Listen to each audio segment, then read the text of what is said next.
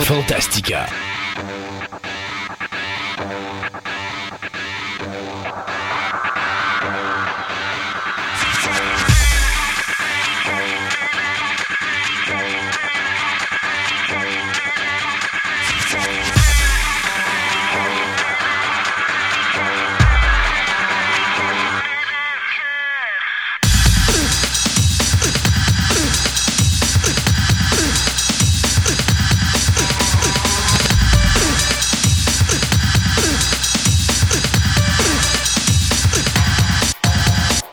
Septembre. Les feuilles commencent à rougir tranquillement, pas vite. L'automne arrive à grands pas. Et nous, bien, c'est le temps de faire la rentrée. Yeah! Bon, on est peut-être un des rares qui, qui sont contents de la rentrée. Tous les enfants sont tous euh, euh, Ouais, pas aller à l'école. Ouais, puis ben, nous, ça change pas grand-chose au niveau de l'émission, mais c'est juste que c'est euh, c'est ça, c'est la rentrée. Il faut bien en faire une une fois de temps en temps. Notre première rentrée officielle depuis la création de Fantastica. Oui. Donc, euh, bienvenue à cette nouvelle émission de Fantastica, la numéro 32. Et mon nom est Christophe Lassens. Je suis en compagnie de mon comparse Sébastien Côté. Allô? Alors, ça va bien, Sébastien? ben oui. Euh, pas trop gelé la matin? Non, Non, c'est vrai que ce- là, on commence à avoir un redout, un petit redoux. Mais, mais je te dis que cette semaine... c'est humide encore. Là. Ah Oh, oui, c'est mais cette semaine, à un moment donné, euh, je voulais laisser mon chat sortir sur le solarium durant la nuit, puis à un moment donné, je me suis rendu compte qu'il faisait 3,9 degrés. J'ai comme fait, non, le chat va rester à la maison. Euh, il ne sortira pas dehors. Des plans que ma blonde l'enferme encore dans le solarium. le job. Ah pauvre petite puce, elle avait fait ça moment donné accidentellement. Euh, ceci dit, oui, donc, effectivement, euh, on, on- on va faire une rentrée officielle aujourd'hui parce qu'on a, vous savez, on- à toutes les émissions, vous dites, ah, on travaille fort, on travaille fort, on travaille fort. Puis on a l'air de gens qui travaillent fort mais qui font jamais rien. Moi, c'est ça. Fait que là, finalement, aujourd'hui, ben, on va vous, vous dire c'est quoi les choses sur lesquelles on a travaillé très fort parce que il y a des nouvelles chroniques qui s'en viennent. Oui. Il y a des chroniques qui vont être modifiées quelque peu. Et euh, il y a des choses qui s'en viennent à long terme. Donc, on va toutes vous On parler va en de jaser ça. un petit peu de tout ça. Euh, puis il y a du nouveau. Puis sais-tu quoi qui me f- sais-tu qu'est-ce qui me fait vraiment rire? Quoi? À chaque fois qu'on fait un event comme ça, parce que c'est un petit peu un event, Oui. d'ailleurs, je vais donner comme exemple notre premier anniversaire, on a pété notre 500 millième download. Oui. Il arrive toujours de quoi de spécial? Et là, aujourd'hui, je dis, bon, OK, on va faire la rentrée. Puis hier soir, il est arrivé deux événements. La première, notre première émission a traversé le cap du 200 download. C'est bon. C'est la première émission qui dépasse le cap du 200. là. Il y en a deux, trois là, qui se rapprochent. Ben, enfin, il y en a une panoplie qui se rapproche là, parce qu'on a à peu près une moyenne de 170, 180 auditeurs. Ça s'en vient. Mais ça monte, là, mais je veux dire, quand même, euh, c'est la première émission qui traverse officiellement le cap du 200. La deuxième affaire, on a pogné le 140e GM. Oh! Ouais, hier soir, là, il y en a deux, il y en a deux qui ont fait poup poup, un à la suite de l'autre, et on a Deux pogné. petits niveaux. Ouais, deux petits niveaux. Donc, euh, bienvenue à vous, euh, messieurs, dames. Et euh, aussi, ben, c'est ça. Tu sais, ça, ça- on y va petit peu par petit peu, mais tranquillement pas vite, mais ça avance, et c'est ça qui est plaisant. Donc, aujourd'hui, à l'émission, pour cette rentrée, ben, il y a la première chronique de l'émission qu'on va faire, ça va être justement, qu'elle va s'intituler La rentrée. La rentrée. Euh, dans lequel on va justement vous présenter des nouvelles chroniques, euh, ce qui s'en vient euh, à partir de cet automne, mais aussi à partir de janvier, parce que la prochaine chose là, où il va y avoir des changements majeurs vont probablement être dans les alentours de février-mars, euh, à l'arrivée du printemps. Mais on a des choses qui vont changer entre-temps. Donc, on va, on tout vous expliquer ça aujourd'hui. Euh, on a aussi euh, Gaëtan qui va nous parler comic book. Là, on complète pratiquement le héritage parce qu'on s'en va dans ce qu'on appelle les histoires secondaires. Puis euh, Gaëtan, ben, comme il fait rien à la moitié, ben, les histoires secondaires vont se passer en trois parties. Ce sera pas si secondaire que ça. non, ben, ça va être secondaire. C'est secondaire primaire. Ouais. Et donc, pour les trois prochaines émissions, on va vous parler de comic book héritage, mais au niveau des histoires secondaires. Donc, toutes les histoires de fond, les choses comme ça. Euh, et aussi comment qu'Héritage a complété des séries qu'ils ont cancellées à travers les histoires secondaires d'autres super-héros qui ont gardé. En tout cas, vous allez voir, on en a pour euh, trois émissions avec ça. Euh, C'est quelque chose qui s'en vient, euh, dont la première partie est aujourd'hui. Euh, on a François qui va venir Oui. nous parler d'astronomie aujourd'hui et on va comme compléter le voyage de notre système solaire qu'on avait commencé dans la dernière chronique ça, avec on fait le système solaire externe. Externe, donc euh, système solaire externe, c'est comme ça qu'on va l'appeler. Oui. Et euh, pour finir, bien, euh, Andréane va nous parler d'archéologie sous-marine. Ouh. Ouais, ça, ça fait, ça fait quelque chose. Il y a plein de beaux petits sujets intéressants Ben aujourd'hui. Et dans notre ciné nostalgie, bien, on va vous parler de deux films, probablement les deux meilleures œuvres du créateur d'effets spéciaux stop motion, Ray Harryhausen. On va parler de Jason and the Argonauts et de Clash of the Titan. Mhm. Donc, c'est ce qu'on va vous parler en fin d'émission. Donc, euh, on y va tout de suite avec le premier segment des nouvelles? Ah, oui, oui. Ah, On va la rentrer. Ouais, après ça, ben, on va faire le premier segment des nouvelles, puis après ça, on fera Ah, la ouais, la rentrée. rentrée. Parfait.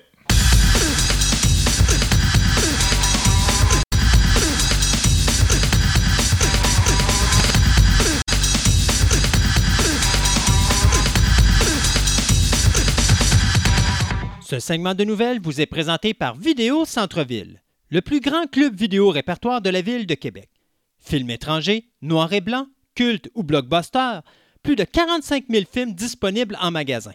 Au 230 Marie de l'Incarnation, Québec, ou visitez tout simplement leur site web à vidéocentreville.com.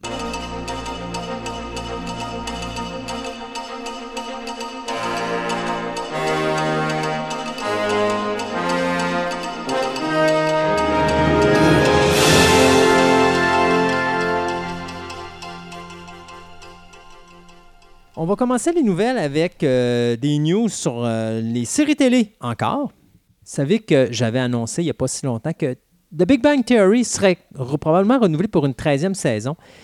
Mais il est arrivé un gros boom cette semaine. En réalité, on a eu deux chocs culturels dans les deux dernières semaines. Le premier, c'est CBS qui annonce que la saison actuelle, donc la saison numéro 12 de Big Bang Theory, va être la dernière. Ouais. Parce que l'acteur, euh, euh, c'est l'interprète qui fait euh, Sheldon. Sheldon. Donc, c'est. euh, mon Dieu, comment il s'appelle? C'est Par- Parsons, son nom de famille. Ah, boy, En tout cas, c'est pas grave. Ouais. Il a décidé que lui, il arrêtait ça là cette année. Euh, il a décidé de ne pas renouveler son contrat pour euh, continuer. J'avoue que c'est une bonne idée parce que euh, c'est un bon acteur, là, je l'ai vu dans d'autres shows, là, mais ça, ça commence à être associé à ce show-là par ce style de personnage. Euh, je ne veux pas te faire de peine, mais là, euh, en plus qu'il est dans euh, Young Sheldon, où est-ce qu'il fait une apparition une fois de temps en temps. euh, Ouais, je sais, ça Ah. va continuer un peu. Là. Ah, mais Ouais. ceci dit, après 279 épisodes, euh, 52 nominations aux Emmy Awards, dont 10 victoires au cours des 11 dernières années, bien, il faudra dire euh, adieu à Penny, Léonard et bien sûr Sheldon, puisque la présente saison sera la dernière de The Big Bang Theory. Euh, the End of the Fucking World, ben, ceux qui étaient vraiment déçus de la conclusion de la première saison, parce que ça, c'est la petite surprise de, de cette année, euh, eh bien, vous saurez qu'il y aura une saison 2. Et donc, la fin, euh, la fin euh, en queue de poisson ne sera plus une fin en queue de poisson. Ben oui, Ils vont avoir la chance de nous en refaire un autre un peu plus loin. un autre queue de poisson. Exactement. Donc, queue de poisson. Euh, du côté de, euh, la, comp- de la chaîne USA Network, bien, on vient d'annuler la série Shooter euh, après trois saisons. Donc, la série de Ryan Phillip n'aura pas de saison 4. Alors, ça va se terminer avec les prochains épisodes. La série qui devrait qui va prendre fin euh, le 13 septembre prochain. Et pour finir, euh, Mr. Robot, qui euh, avait eu, je pourrais dire, une extension pour la saison 4, bien, ça va être la fin parce qu'on a décidé qu'on tirait la plug sur ce show-là également. Alors, encore là, un show de USA Network qui euh, sera terminé cette année, donc avec les derniers épisodes de la série. Bon, DC Universe, donc le fameux streaming de, de, de- de l'univers de, de, de DC. Ouais. Donc, il y a eu quand même plusieurs nouvelles qui sont sorties dernièrement.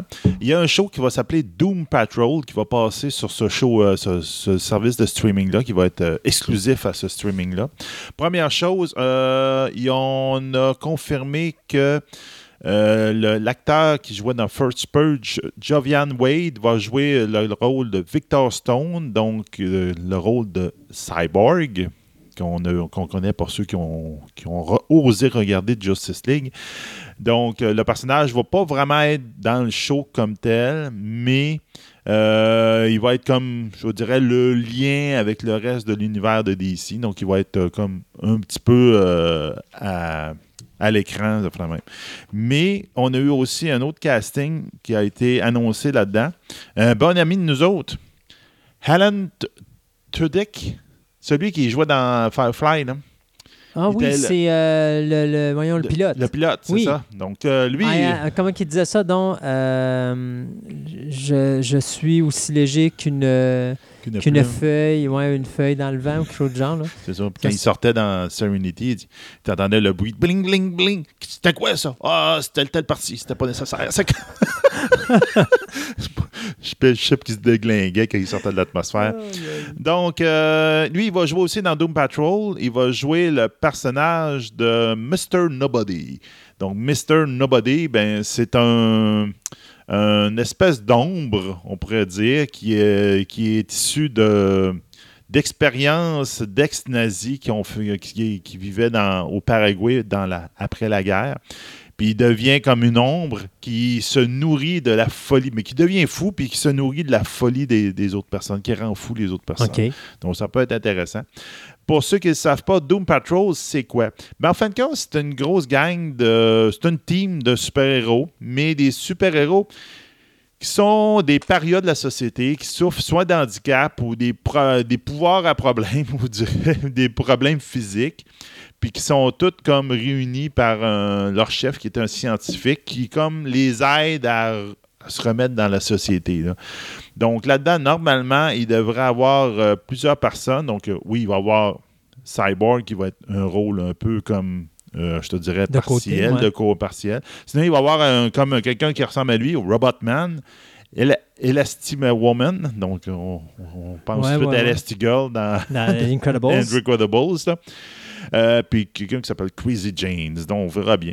Et le service de online, euh, de, justement, de DC, ça a été confirmé, c'est le 15 septembre. Oh, ça s'en vient vient online. Wow, dans deux Donc, semaines. ça s'en vient très, très bientôt. Effectivement. Euh, le deuxième dossier choc de la semaine, c'est James Bond 25. Ouais. Wow! Ça, il est Euh, arrivé plein de choses. ben, il est arrivé, il est arrivé, non, il est arrivé une chose majeure Oui, qui en a amené chose. plein de petites. C'est ça. Mais le majeur, c'est que le réalisateur euh, Danny Boyle, qui nous avait donné euh, 28 Days, qui nous, euh, c'était 28 Days Later, pardon, euh, puis qui nous avait donné aussi des films comme euh, Trainspotting, Slum, euh, Slumdog Millionnaire, puis il y avait une série télé récemment qu'il avait faite, je pense, qui s'appelait Trust. Euh, Bien, il a sacré son camp. Il a dit Sais-tu quoi, je prends mes valises, je retourne chez ma mère. Manger de la. Ben, peut-être pas, là, mais euh, la raison euh, première, c'est qu'il y a eu un conflit majeur avec lui et Daniel Craig, qui, bien sûr, interprète James Bond. Euh, bon, euh, on faut va comprendre l'historique en arrière. Pourquoi Daniel Craig fait des problèmes? Bon, Daniel Craig, à l'origine, euh, quand il a fait euh, Spectre, euh, à la fin de Spectre, il était tellement écœuré du personnage de James Bond qu'il a dit euh, Je préfère m'ouvrir les veines de mes poignets que de reprendre le rôle de James Bond. Ouais, ça part mal dans ce temps-là. Ce à quoi, à ce moment-là, Broccoli et, ben, c'est-à-dire c'est Barbara Broccoli et Michael J. Wilson, les producteurs, avaient dit, ben, bon, on va commencer à regarder ailleurs. À l'époque, MGM était la maison de distribution. Sauf qu'à un moment donné, Broccoli et euh, Wilson ont décidé d'aller aux enchères et c'est Paramount qui a ramassé les droits de distribution du prochain James Bond. Ça va être une première dans l'histoire euh, de James Bond que ce ne sera pas la United Artists ou la MGM qui va s'occuper euh, de distribuer les James Bond. Il faut comprendre que MGM avait racheté la United Artists au niveau de la, distribution des, des- des- des films et surtout des films pour mettre en DVD. Alors, il n'y avait pas vraiment eu de changement de ligne lorsque euh, MGM avait pris la relève avec euh, United Artists, mais là, ça va être la première fois qu'on va voir le logo Paramount apparaître devant un James Bond.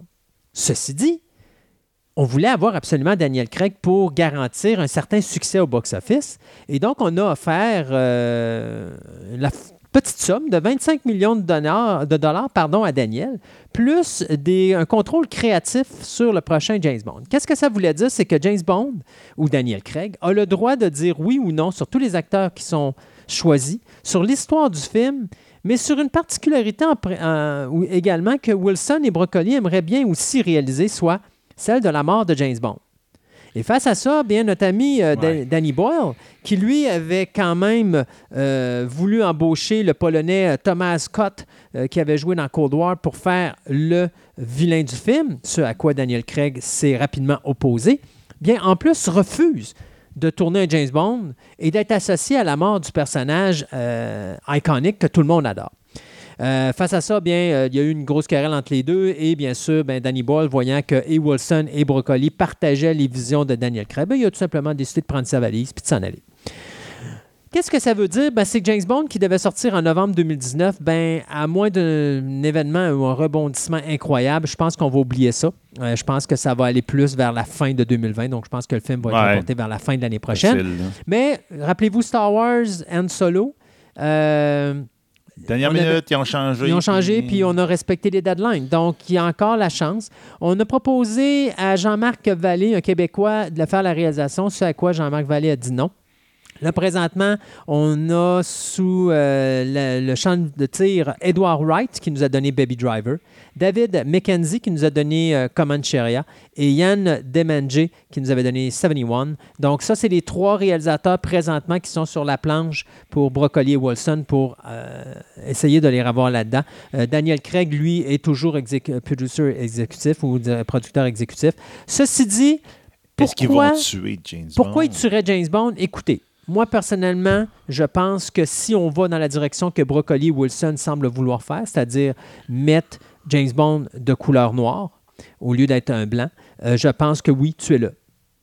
Oui, ça peut être une Parce que là, on va là. changer. Nous autres, le 007, on s'entend que Tu ça de- se donne à n'importe qui. là.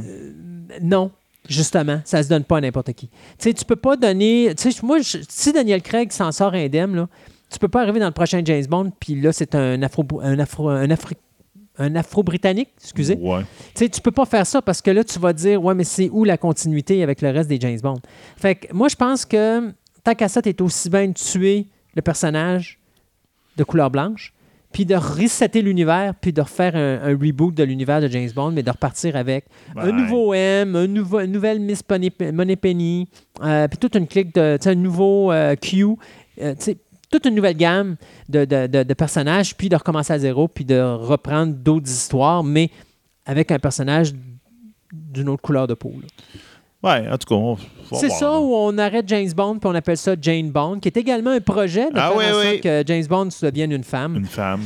Oh, God! En tout cas, Ça, c'est dénaturer le personnage, mais bon, ça, ben, c'est une autre histoire. Honnêtement, moi, j'ai arrêté James Bond la journée que Daniel Craig est arrivé dans le décor. Alors, honnêtement, ils peuvent faire ce qu'ils Ouais, veulent avec le personnage. J'ai plus d'intérêt. euh. Mais c'est ça. James Bond 25, euh, présentement, a pris une dérape. Alors, il se restera à voir dans les prochaines semaines ce qui va se passer. On vous tient au courant avec ça. Euh, Bob, on va, on va parler de Supergirl. Donc, il y, a eu, il y a quand même quelques annonces qui sont faites dans l'univers de Supergirl, autant TV que cinéma. Donc, euh, dans une première euh, nouvelle, donc euh, Supergirl, la saison 4 euh, va commencer, je pense que c'est en octobre, quelque chose de même. Oui, exact. À peu près, là. Donc, euh, la nouvelle méchante, ça va être euh, The Red Daughter. Donc, en fin de compte, c'est comme le pendant russe de Kara Zor-El, donc de, de Supergirl. On va voir ce qu'ils vont faire avec ça. Dis-moi si je me trompe, c'est pas l'actrice qui jouait dans Ghostbusters. euh, Euh, c'est Kirsty- Adette Un- Unable. Ah non, ok, c'est pas C'est elle. pas elle. OK.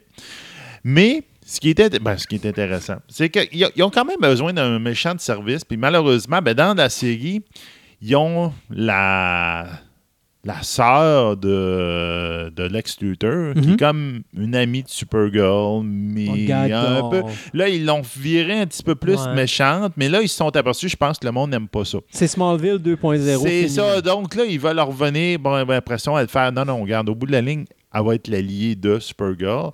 Puis là, ils veulent en mettre quelqu'un d'autre. Donc, ils ont décidé de ressortir de la boulamite Mercy Grave. Connais pas. Mercy Grave, c'est le garde du corps de Lex Luthor, le- son- sa femme de main, on peut dire, la- Ok. la- la- la- son, son bonne sœur, qui fait ses, ses- ses sales- son, son boulot sale. On l'a vu, première chose, il a été créé en 96 dans la série animée Superman, Ok. OK? Donc, ça a apparu dans, dans cette série-là. Mais on l'a vu dans La L'aube de la justice, que c'est un Asiatique qui s'appelait Tao euh, Okamoto, qui est l'actrice qui a, fait, qui a fait ça. Puis je pense qu'elle est morte dans ce, film. Je pense qu'elle s'est fait ramasser.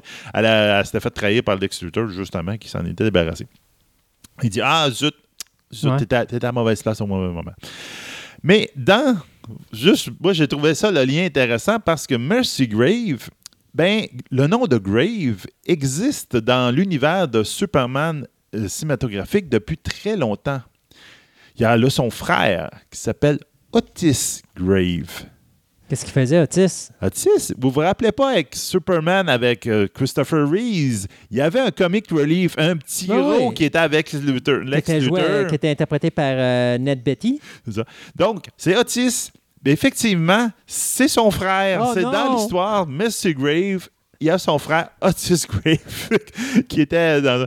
Donc, c'est vraiment quelqu'un que, dans l'univers de, de- de Superman, est très, très imbriqué. Donc, ça peut faire quelque chose d'intéressant. Ouais. Savoir, ils vont y redonner comme l'agenda de probablement de Lex Luthor, puis ils vont continuer là-dedans. D'ailleurs, Superman 78 va toujours, puis même 80, va toujours rester pour moi deux petits chefs-d'œuvre. Ah Principalement oui. parce que euh, Gene Hackman, dans le rôle de Lex Luthor, est tout à fait. Tellement. Oh, il est bon. vraiment bon. Otis est sublime. Puis, tu sais, la distribution de ces deux films-là, elle est parfaite. là. Oui. Tu sais, Ma- Margot Kidder, malheureusement, Dieu ait son âme, était parfaite en Lois Lane. Même chose pour Christopher Reeve. C'est le Superman tant qu'à moi. Il n'y a jamais eu d'autre Superman que lui. C'est difficile de remplacer Christopher Reeve. C'est impossible de Puis remplacer quand ils ont fait euh, Superman Return, Hmm. je n'avais pas détesté le Superman qu'ils avaient choisi. Je n'avais pas détesté le choix de Lex Luthor, surtout que ce Lex Luthor-là Ouais. a imité Mais C'était Kevin Spacey. ouais, Kevin Spacey qui a imité Gene Hackman. Ouais. Mais j'avais tellement eu de misère avec la Lois Lane. Mais le problème- la Lois Lane ouais, était trop jeune. Adams. Elle était vraiment trop Ouais. jeune. Mais le, pro- problème, je pense, de, de Brandon Hughes, qui faisait euh, Superman dans Superman Returns, c'est Ouais. qu'il essayait de calquer Christopher Reeve au lieu d'être lui-même. Ouais, Je pense ça. que ça, ça a été le début de la fin pour lui. Euh, mais je pense que le meilleur plan pour détruire Superman est dans ce film-là. Oui. Se construire une île en kryptonite. Euh, tu sais, la fin était impossible là, parce que le, le plan était tellement parfait, c'était impossible pour Superman de battre Lex Luthor.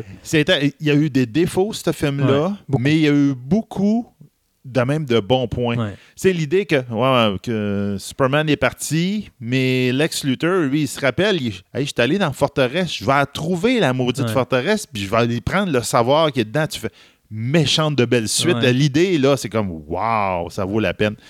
Euh, donc, l'autre nouvelle dans l'univers de Supergirl que je voulais aussi mettre en, en place, ben, on dirait que DC Universe, donc DC, mettons, euh, Movie Universe, Mhm. veut essayer de se mettre un petit peu un brin de couleur dans son, Oh. dans son, euh, dans son ton de gris. De gris. Ouais, ouais. Euh, moi, moi, j'appelle ça de Shade of Grey, là, pareil comme le, le C'est film. là. DC. Ouais, c'est ça. Mais bon, en tout cas, les films, malheureusement, ils ne connaissent pas la couleur. Là. Euh, donc, ils ont décidé de mettre un premier pas pour entrer Supergirl dans l'uni- l'univers de DC euh, au film, dans les films. Donc là, ils ont assigné l'écrivain Oren euh, Uziel, Mhm. qui était dans Cloverfield Paradox, 20, euh, tw- euh, 22 euh, Jump Street aussi. Ouais. Ils ont donné, garde, ta job, écrivez-nous un script pour un film de Supergirl, pour faire entrer Supergirl dans, dans l'univers. Donc, on verra bien. En ce moment, c'est vraiment early stage. A- c'est très, très début. Il n'y a pas personne qui ont été euh, mis là. Mais ils peuvent pas tomber dans le ton noir et gris avec Superman. C'est ça qui a fait la beauté dans les cinématographiques. Autant le film, Ouais. autant qu'on peut ne pas ouais. aimer le film qui a été fait euh, en 1984, je me Par rappelle le bien. Supergirl? Ouais, Ouais. avec Ellen Slider, qui, était, très bonne là, dans oui. le rôle, elle faisait un beau rôle. Et même la Melissa Benoît qui, qui est en train euh, de jouer dans la série. Sais, il y, a un co- il y a un côté frais, il y a un côté, comme je te dirais, un peu bon enfant de ce Mais le scénario était mal écrit dans, dans. C'était trop enfantin. Non, non, C'est dommage ça. parce que tu avais Brenda Vaccaro qui jouait là-dedans, tu avais Faye, euh, Faye Dunaway qui jouait là-dedans, euh, Ellen Slater jouait là-dedans, puis tu avais Peter O'Toole jouait là-dedans. Tu avais du gros calibre d'acteurs, Gros, gros mais le scénario était tellement vraiment- boboche. Ouais, Puis même la mise en scène jusqu'à un certain point, là, tu voyais qu'on n'avait pas mis autant de budget qu'on en avait mis avec Superman. Non, il croyait plus ou moins au projet. C'est vraiment dommage. là, Ça aurait mais- pu être bon. Ça Oui, être bon, ça. Donc, euh, en tout cas, on, va- on verra bien ce que ça va donner, mais euh, il y a quelque chose en place. Moi, je vous fais trois petites nouvelles rapido presto. D'abord, la première, vous dire que Netflix est en train de développer une suite au film Death Note euh, qui nous ont sorti l'année dernière.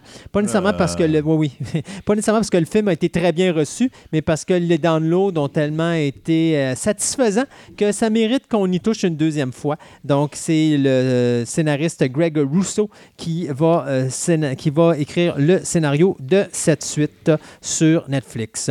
Euh, Monsieur Todd McFarlane a décidé d'embaucher nul autre que Greg Nicotero de Walking Dead pour faire les effets spéciaux et surtout designé, si vous me pardonnez l'expression anglophone, le personnage de Spawn. Donc, euh, notre ami McFarlane, qui fera ses débuts derrière la caméra, euh, nous a dit que son film, techniquement, n'est pas supposé dépasser les 10 millions de dollars au niveau budget, avec Jamie Foxx comme acteur. J'aime bien ça, techniquement. Ouais. Euh, et il y a Jeremy Renner qui vient d'embaucher pour faire Twitch.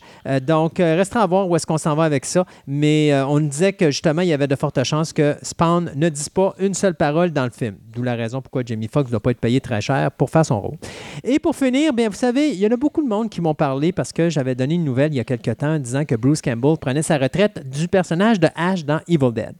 Et euh, ça, c'était après la cancellation de Ash versus Evil Dead. Il y a des gens qui disent Ah, mais Christophe, euh, Bruce Campbell, il reprend son personnage de Ash. Euh, oui, effectivement, il va reprendre le personnage de Ash parce qu'il va donner la voix de Ash dans le prochain jeu vidéo de. Evil Dead. Sauf que c'est pas parce qu'il sort de sa retraite pour le faire.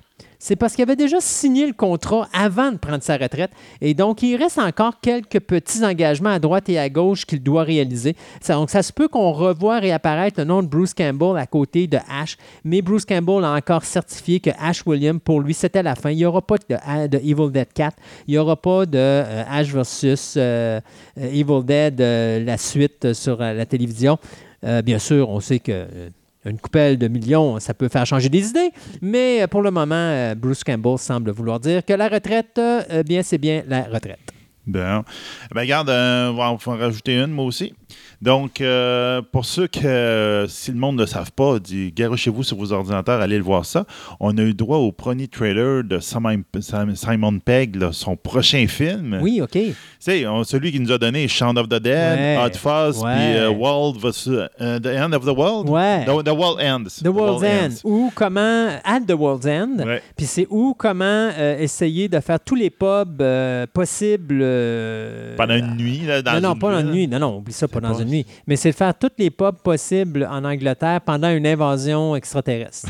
Mais je pense que c'était ça leur but. On a dit Ah, on avait dit à notre collège, quand on finissait, on ferait toutes les pubs de la 24 ville. heures. Je pense de la ville Ouais. où il était, en une nuit, là, pour dire Regarde, on fait un. Ben, c'est pas on- en une nuit, c'est en 24 heures, il me semble. Peut-être 24 heures, en tout cas, Ouais, quelque chose de même. Mais en fin de compte, ça arrive à une version de. Tu sais, tu pars de ce film-là, tu dis Ah, OK, je sais pas, ça va être bon, puis là, ça finit en Ah ouais, invasion non, mais extraterrestre. non, mais ça- ils font ça au moment où il y a une invasion. mais c'est génial comme film. Mais de toute façon, euh, c'est Nick Frost Ouais. et puis euh, Simon, Simon Pegg, Pegg. les deux gars ensemble. là. À chaque fois qu'ils sont ensemble, ces deux gars-là, c'est. Ah, regarde, ça doit pas être reposant d'être en même salle qu'eux autres. Non. Donc, leur prof- le film va- qui va sortir le, le, le, le, le, t'as un peu, je vais te le dire, le, 14, le 31 octobre de, en, Angleterre. En date, on n'a pas encore de date pour, pour notre bar. là. Je sais pas pourquoi le monde hésite pour pouvoir le diffuser. là. Euh, ça s'appelle euh, Slaughterhouse Rules. Donc, euh, ça, comment il y a plein du monde qui disent que c'est entre School of Rock puis Stranger Things. OK. Donc, c'est bizarre. comme- Donc, en fin de compte, c'est un collège, en- comme de raison, en Angleterre, avec euh, qui se passe des affaires euh, bien bizarres, dont la conjuration de démons. Donc, euh, ça a l'air d'être vraiment, là, encore là, là, c'est comme... oh, Attendez-vous pas des affaires très, très sérieuses et très, très, là, mais ça va être complètement, là... Sauté. euh, sauté, puis ça va être vraiment bon. J'ai hâte de voir. Puis comme de raison, ben, comme tous ces films, c'est tout le temps une métaphore de- des problèmes de la société britannique. Donc, vous regardez, vous lisez entre les lignes et vous allez comprendre bien des choses sur la société britannique et qu'est-ce qui marche pas, là. Donc, euh, j'ai bien hâte de voir ça. Hey Seb, on s'arrête euh, le temps de chronique et on revient tantôt pour notre deuxième segment des nouvelles.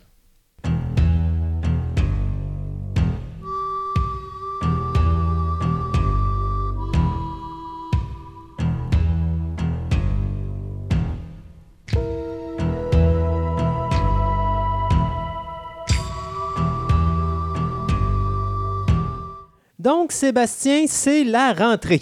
Oui! Et euh, comme on disait euh, bien. euh, J'ai oublié ma pomme. T'as oublié ta pomme. Zut. Ah, bon, le Non, professeur n'est pas content. Non. Euh, donc, comme on disait, on a travaillé très fort dans les derniers mois pour justement vous préparer plein de nouvelles choses.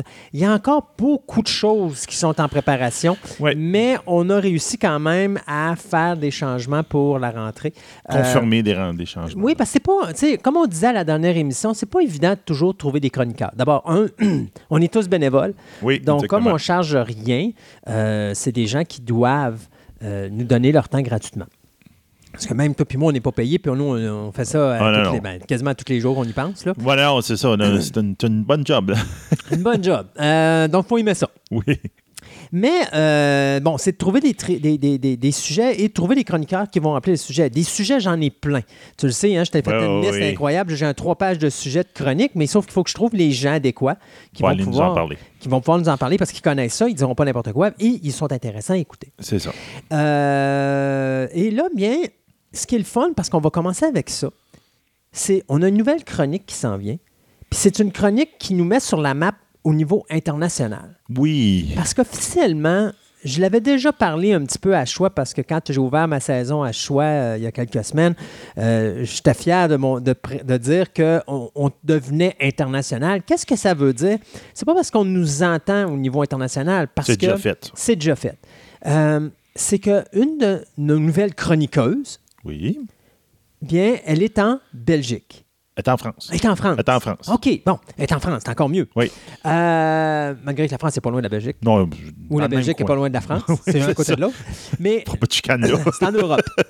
Donc, on a une chroniqueuse qui est en Europe, qui va nous faire ses chroniques de l'Europe. Oui. Et on va parler d'un sujet que toi puis moi, ça nous touche beaucoup. Pas parce que c'est un sujet qui pour nous est existentiel, mais c'est un sujet qui est existentiel pour quelqu'un que toi puis moi on a connu. Oui. Quelqu'un qui est à la base fondamentale du renouveau de Fantastica, Fantastica. qui était Stéphane, notre meilleur ami. C'est ça. Et donc, Stéphane était un- une des deux personnes à Québec qui travaillait sur le programme SETI, Mhm. puis qui était responsable du message qu'on envoyait dans l'espace. Ben, un des messages. Un des qui a été messages. envoyé, mais dernièrement, ce qui s'était beaucoup impliqué, c'était dans l'histoire de SETI. OK. C'est-à-dire qu'il s'était aperçu qu'il y avait beaucoup de. Il n'y avait pas vraiment de, de, de fil conducteur, de quelque chose, quelqu'un qui avait comme pris tous les documents qui avaient été faits au cours du temps, puis Mhm. de- de- d'en faire un, agenda, de tout placer ça, puis dire, ah, voici comment c'est. Donc, lui, il, avait travaillé là-dessus beaucoup, puis j'ai même vu le, le draft du document avec son nom dessus, là, dernièrement. Là. Donc, euh, c'était un gros, gros, gros, gros ouvrage. là. Même Et- que quand il est décédé, ça a été une des choses que les gens de SETI ont dit, dit, garde, dit, faites ce que vous voulez, là, mais dit, l'ordinateur de Stéphane a dit, cette affaire-là, il nous le faut. Ouais, C'est ben- comme, il y a tellement mis d'ouvrages là-dedans, ça ne faut pas que ça se perde. là, Oui, puis j'espère que quelqu'un un jour va faire un œuvre là-dessus. Ouais, oui, c'est en train de se faire. Mais nous, on va le faire. Oui. Parce qu'on a une chronique sur SETI qui s'en vient. Donc, toute l'histoire de SETI et... euh, Ben, l'histoire, les, les, euh, on va essayer de comprendre comment ça fonctionne, SETI, les, les, les, Les pour, les problèmes, les pour, les contre. Parce que c'est ça, on le fait-tu, on le fait pas. Et là, c'est pas juste deux, trois chroniques. Là. Non, non, c'est une série de chroniques. Oui, oui, oui. C'est pas un invité. euh, un Non, non, invité là. exactement. C'est vraiment, une nouvelle chronique. Donc, on va vous parler en général de SETI. Si les gens nous écoutent parler et ne savent pas c'est quoi SETI, c'est le Search for Extraterrestrial Life Ouais, ou Life Form, ouais, c'est ça.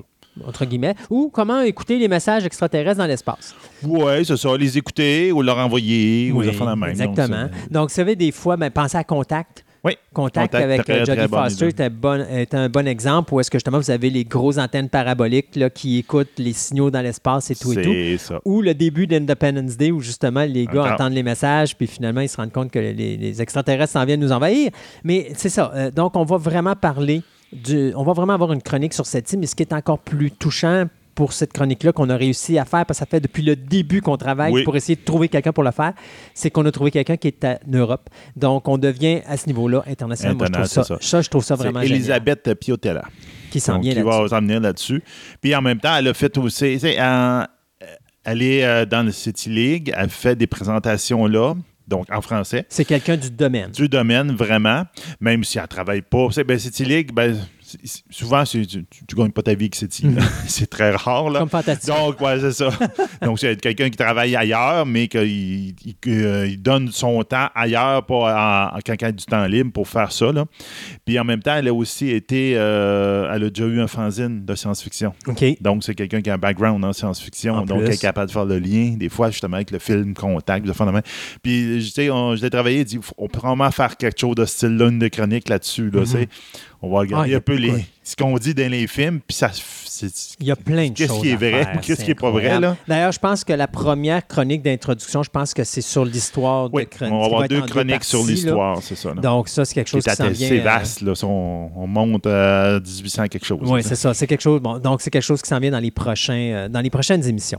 Euh, une autre nouvelle chronique qui s'en vient aussi à l'émission, Oui. c'est finalement une autre aussi. chronique qu'on a travaillé On très a travaillé fort. longtemps, Euh, la chronique littéraire. Et la chronique littéraire, là, c'est bien complexe parce que c'est pas encore complété à 100% nos affaires. Parce que, bon, euh, présentement, de la façon, à un moment donné, j'étais tellement tanné de pas avoir de débouché, puis je voulais avoir une chronique littérature. Moment donné, j'ai comme fait, sais-tu quoi, je pense que je vais prendre le concept de la chronique de lutte, où est-ce que je m'en vais chercher des gens dans le milieu, puis faire des entrevues avec eux autres. Et au début, j'avais commencé à faire des entrevues avec des auteurs pour mettre justement oui. ça. Bon, vous avez déjà eu un petit peu dans le Spécial de Noël, je pense. spécial de Noël où j'en on en avait couvert quelques-uns. Euh, on avait aussi, Sur veux, veux pas, euh, l'émission sur la bande dessinée où on a Oui. fait la même chose. Alors là, ben, on revient avec ceci. J'ai toujours l'optique un jour de faire une chronique sur la bande dessinée européenne. J'ai juste pas trouvé les bonnes personnes encore pour le faire, mais je travaille là-dessus encore. Ça, c'est quelque chose qui s'en vient aussi pour plus tard. Ouais. Mais au moins, la littérature, on a commencé comme ça. On a dit, OK, on va faire des auteurs et tout ça. Bon. Sauf qu'à un moment donné, on a fait une rencontre euh, d'une jeune femme qui fait de la chronique à la radio, euh, plus précisément à CKRL à Québec, et elle a montré un intérêt à se joindre à notre équipe. Euh, c'est pas encore finalisé, mais ça regarde bien pour le moment. Et on a en plus, euh, moi j'ai approché une autre personne aussi, qui est une auteure de romans et euh, ben, de livres, je vais dire, parce qu'elle ne fait pas vraiment du roman. Puis elle est également euh, journaliste pour des magazines. Donc elle aussi va probablement nous faire des chroniques. Fait que ce qui risque d'arriver, c'est que la chronique littéraire, comme elle est complexe, on risque d'avoir plus qu'une chroniqueuse. C'est ça. ben oui. Donc, on nommera pas les noms pour le moment jusqu'à ce qu'on ait vraiment des confirmations à 100 Je vous dirais, là, dans les deux cas, c'est 99,9. là. Euh, sur papier, c'est du 100% mais c'est juste qu'on n'a pas fait encore les chroniques. C'est le 0,1% qui fait que euh, c'est vague. Et on va entremêler ça avec des entrevues avec des auteurs québécois. C'est ça. Euh, donc, ça va donner une- notre chronique littéraire, finalement.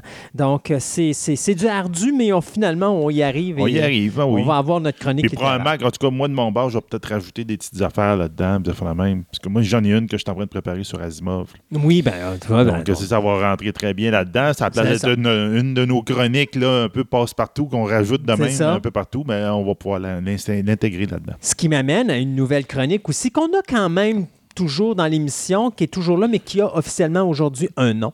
Et c'est la chronique dossier. Donc, Oui. la chronique dossier, ben, c'est que euh, là, maintenant, on commence à avoir beaucoup de petites chroniques à droite et à gauche. Et euh, c'est une chronique qui va se distinguer parce qu'elle ne peut pas rentrer dans une chronique ou à une autre. Non, Ou encore, on touche à une personnalité spécifique. Euh, donc, je donne un exemple. Euh, Il y a une chronique dossier qui s'en vient bientôt. Tu vas nous parler de, euh, mettons, Louis de Funès. Ben oui. Bien, Louis de Funès, c'est un, c'est un acteur québéc- québécois, français, excusez. Mais ce que je veux dire, c'est que on pourrait la mettre dans la section cinéma, Ouais. mais la section cinéma ne touche plus à ça maintenant. Vu ça. que c'est juste un individu, on va faire une chronique juste pour lui. Donc, ça va être une chronique dossier juste pour lui. C'est ça. Euh, Donc, par- on va pouvoir rentrer plusieurs de tes chroniques à toi là-dedans, etc. là, Ben oui, les chroniques que je fais à choix, il y en a quelques-unes que je fais sur un réalisateur, mettons comme parlons de John Hughes que j'ai fait à choix Radio X. Bien, quand je vais la reprendre pour ici Fantastica, ça va aller dans le dossier. Ça ira pas dans la chronique cinéma. Parce qu'on parle de la carrière d'une personne. C'est ça. Fait que les dossiers, euh, tu sais, mettons un exemple, là, je prépare deux chroniques dossiers. J'en pré- prépare une sur les Teenage Mutant Ninja Turtles et j'en prépare une sur les Masters of the Universe.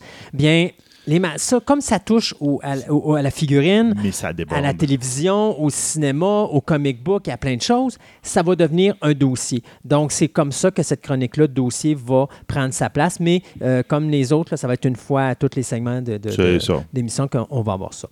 Euh, des chroniques qui vont changer de nom. Oui. Et on en a, je dirais, il y en a deux qui s'en vont là-dedans et il y en a une qui va juste changer de concept. On va juste parler de celle qui change de concept, c'est la chronique cinéma. Donc, à l'époque, on avait Jonathan qui était avec nous pour nous parler cinéma. Malheureusement, euh, avec les chroniques que je fais à choix, j'ai tellement de chroniques qui se ramassent pour l'émission que je ne sais plus quoi en faire. Puis je ne veux pas passer une chronique plus souvent que les autres. Ouais, passer- Ok. parler trop souvent de cinéma. Oui, exactement. Donc, j'avais dit au début que chaque chronique allait avoir, allait passer à peu près aux 3, 4 ou aux 5 émissions, mais À je chaque cycle, là, dépendant comment on grossit, avec Ouais. les chroniqueurs qu'on vient de on vient se rajouter. ça se là, rajoute, ça puis va- euh, on a d'autres qui vont venir à un moment donné, mais l'idée, C'est c'est, euh, moi, le concept que je vais essayer de faire, c'est d'essayer de voir si on n'est pas capable d'avoir au moins un 3 à 4 émissions minimum avant de avoir les mêmes chroniques, de façon à laisser le plus de variété possible pour tout le monde. Ceci dit, euh, ça ne veut pas dire que Jonathan est plus avec nous? Non, non, non. Euh, Jonathan, je vais le réinviter parce que dans une autre chronique que je vais vous parler tantôt. Mais c'est juste que là, avec la chronique de choix, j'ai pris la décision, avec Jo- et avec Jonathan aussi, de dire, donné, ben, je suis obligé, Jonathan, de te dire que là, on va arrêter. On va changer notre- ton mandat. ben, on change pas son mandat, mais on arrête notre partenariat pour le moment. Euh, tant que je vais être avec Choix puis que je vais avoir des chroniques de cinéma, je vais les refaire pour vous, les auditeurs, parce que c'est pas tout le monde qui vont m'écouter à Choix, puis c'est pas tout le monde qui peuvent m'écouter à Mais Choix non. non. plus. Donc, je veux pas vous faire perdre ces chroniques-là. Alors, comme je les ai fait pour Choix, ben, je les refais pour l'émission radio. Euh, donc, c'est ce qui va aller dans la chronique cinéma maintenant. Puis, euh, si à un moment donné, ben, euh, pour une raison quelconque, ma collaboration avec Choix arrête, ben, à ce moment-là, on reprendra Jonathan pour On continuer à faire c'est ça exactement. Mais là, pour le moment, on s'est entendu, lui puis moi, pour se dire qu'on prend un break. Euh, comme je dis, ça ne veut pas dire pour autant que Jonathan ne sera plus avec nous. C'est juste dire que euh, pour le moment, euh, il prend les vacances. Oui, c'est ça. Euh, une chronique qui change de nom, ben, c'est Passe-temps 3000. La chronique Passe-temps 3000 qui Oui. touche à sa fin. Il nous reste quelques chroniques à faire avec Marc Nadeau. Et cependant, ça ne veut pas dire que c'est la fin du passe-temps chez Fantastica. C'est juste que la chronique Passe-temps 3000 va maintenant s'appeler Chronique Passe-temps. Et euh, ce que ça va faire, c'est qu'on va parler, euh, mettons, à des gens qui font du diecast, à des gens qui font du modèle à coller, à des gens qui font du Lego, à des gens qui vont faire également euh, du téléguidé, des choses comme ça. On va aller parler à des regroupements, des associations. Donc, on va vous amener plein de petites personnes Un petit peu partout. là. un peu, peu partout exactement qui font ce type de passe-temps-là, euh, plus amusant, plus divertissant. Donc, euh, ça va vous permettre d'apprendre à connaître des nouvelles associations et peut-être aussi apprendre des choses dont on n'a pas parlé à Passe-temps 3000. Euh, donc, ça, c'est des choses qui s'en viennent également. Alors, Passe-temps 3000, d'après moi, on arrête à Noël. Donc, à partir du début de l'année prochaine, on va tomber avec la chronique Passe-temps. Euh, une autre chronique qui change de nom, c'est la chronique MMO, Oui, elle va changer. qui devient chronique MMO jeu de rôle. Ouais. Euh, parce que là, on va inclure les jeux de rôle à l'intérieur. C'est ça. Euh, Là, on va aller. Parce que les MMO, à un moment donné, il y a une limite à ce qu'on peut en parler. Ben là, oui. c'est l'intérêt aussi d'en parler. Donc là, on va parler. On, on va continuer à parler des MMO. On va pouvoir parler à ce moment-là, effectivement. On parlait tantôt de, de grandeur nature. On pourrait en parler un petit peu. On va parler. J'étais en train de préparer une chronique sur les livres dont vous êtes les héros. Oui. Ça va prendre même- peut-être même déborder sur une deuxième chronique. On verra, là, c'est comment qu'on en parle. Puis à ce moment-là, je me demandais même, il dit, ben, dans- en parlant de ça, on va parler de, des jeux de rôle qui se jouent un peu partout. Donc, euh, vraiment l'historique de Donjons et Dragons. Ça a Mhm. commencé comment, où est-ce que c'est, etc. Puis il y a plein de choses qu'on va pouvoir parler, ou même des certains univers là-dedans. Puis ça, ça va déborder un peu dans la littérature, parce qu'il y en a des univers qui ont sorti des livres après Ben, ça. comme ça le livre dont vous êtes le héros. Exactement, c'est ça. Donc là, ça va être un peu un, un fourre-tout à ce moment-là. Donc, euh, ça va être bien intéressant, mais on va, ça va beaucoup se concentrer vraiment sur le rôle, le jeu de rôle. là. Donc, euh, tout ce qui est. euh, Ouais, comment on pourrait dire ça de quand tu t'incarnes dans un autre personnage et tu essaies de, de vivre sa vie. Donc ça peut être aussi ça peut être Ben, ça peut être le jeu, de vidéo. rôle, ben, le jeu de rôle grandeur nature. Oui, euh, j'en ai fait un peu, donc on peut en parler un peu. C'est ça. Fait qu'on- on va vraiment table, le- comment ça, ça. fonctionne, puis ça fait la même, puis etc. Donc, il va y avoir plein de choses là-dedans. Ça va être un, bien intéressant. Donc, ça, c'est les changements majeurs de Oui. Fantastica pour l'automne. Euh, D'autres choses aussi qu'on peut reparler, c'est que présentement, vous le savez, on, on est distribué un petit peu à plusieurs endroits. Il y a deux nouvelles places qui se rajoutent qu'on Oui. annonce officiellement aujourd'hui. Il y a euh, TuneIn, TuneIn, on est dessus. on est déjà dessus depuis longtemps, mais là, on l'annonce officiel, puis il va paraître sur les messages Facebook bientôt. Et là, on travaille avec radio.fr, Oui. qui est à peu près la même affaire que TuneIn, mais en Europe. Mais en Europe, en ça. France. Donc là, ça va être intéressant. On va pouvoir ça, apparaître là un petit peu plus souvent. là. Et pour finir, Oui. Parce qu'une petite dernière nouveauté, oh, t'as-tu quelque chose à rajouter, toi? Non. Ben, ben, moi, je dirais aussi qu'il y a la technique qu'on est en train d'améliorer, etc. Ah, ben oui. Parce que euh, il y, a des- y a des suggestions que les, les lecteurs m'ont, les écouteurs, les auditeurs m'ont Oui. faites. Puis que je regarde un peu comment on peut améliorer ça. Puis on veut aussi rentrer plus, un petit peu plus dans les médias sociaux. Donc là, je te dirais que cet automne, printemps, tu sais, on, euh, il y, a des- il y a des moves qui vont se faire là-dedans. Là, puis, Ça, c'est euh, sûr mais- et certain, là, mais... euh, pff, Ça s'en vient. Y a, Ouais, y plein- comme je vous ai dit tantôt, on n'arrête pas de travailler Non, non, là-dessus. là. il, y a plein, plein de choses. Euh, notre ami Patrick Fortin, qui réalise pour nous nos thèmes, oui. bien, comme on a des nouvelles chroniques, il est en train de nous faire des nouveaux thèmes. Oui, c'est le fun. Alors, euh, je voudrais en profiter pour dire un gros merci à Patrick euh, qui nous fait nos. Les thèmes que vous écoutez, là, c'est à part deux thèmes, qui est le thème d'introduction et le thème, euh, je dirais, de ciné-nostalgie. OK, oui. Ou le thème de la table ronde, pour moi c'est la fin de chronique et le début de l'émission. Autre ces deux ou ces trois thèmes-là, tous les autres thèmes sont des thèmes qui ont été créés par Patrick Fortin, qui est un musicien, euh, photographe à ses heures et il fait plein d'autres choses dans la vie.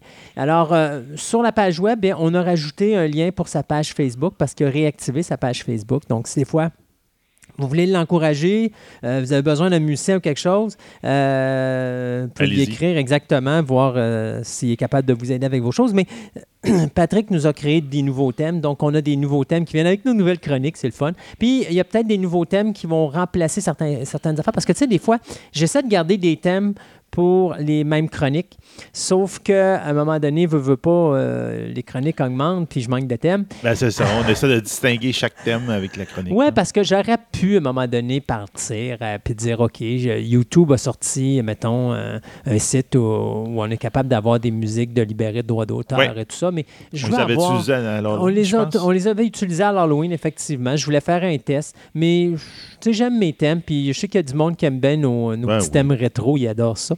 Alors, on a des nouveaux petits thèmes qui s'en viennent aussi euh, pour euh, justement la rentrée. Et euh, Patrick n'a pas fini, là, il est supposé m'en faire une autre, une autre batch. Donc, euh, vous allez remarquer qu'à un moment donné, là, les, les chroniques vont tout le temps être associées avec les thèmes. Là, Je- j'essaie de plus en plus de cerner un thème pour une chronique.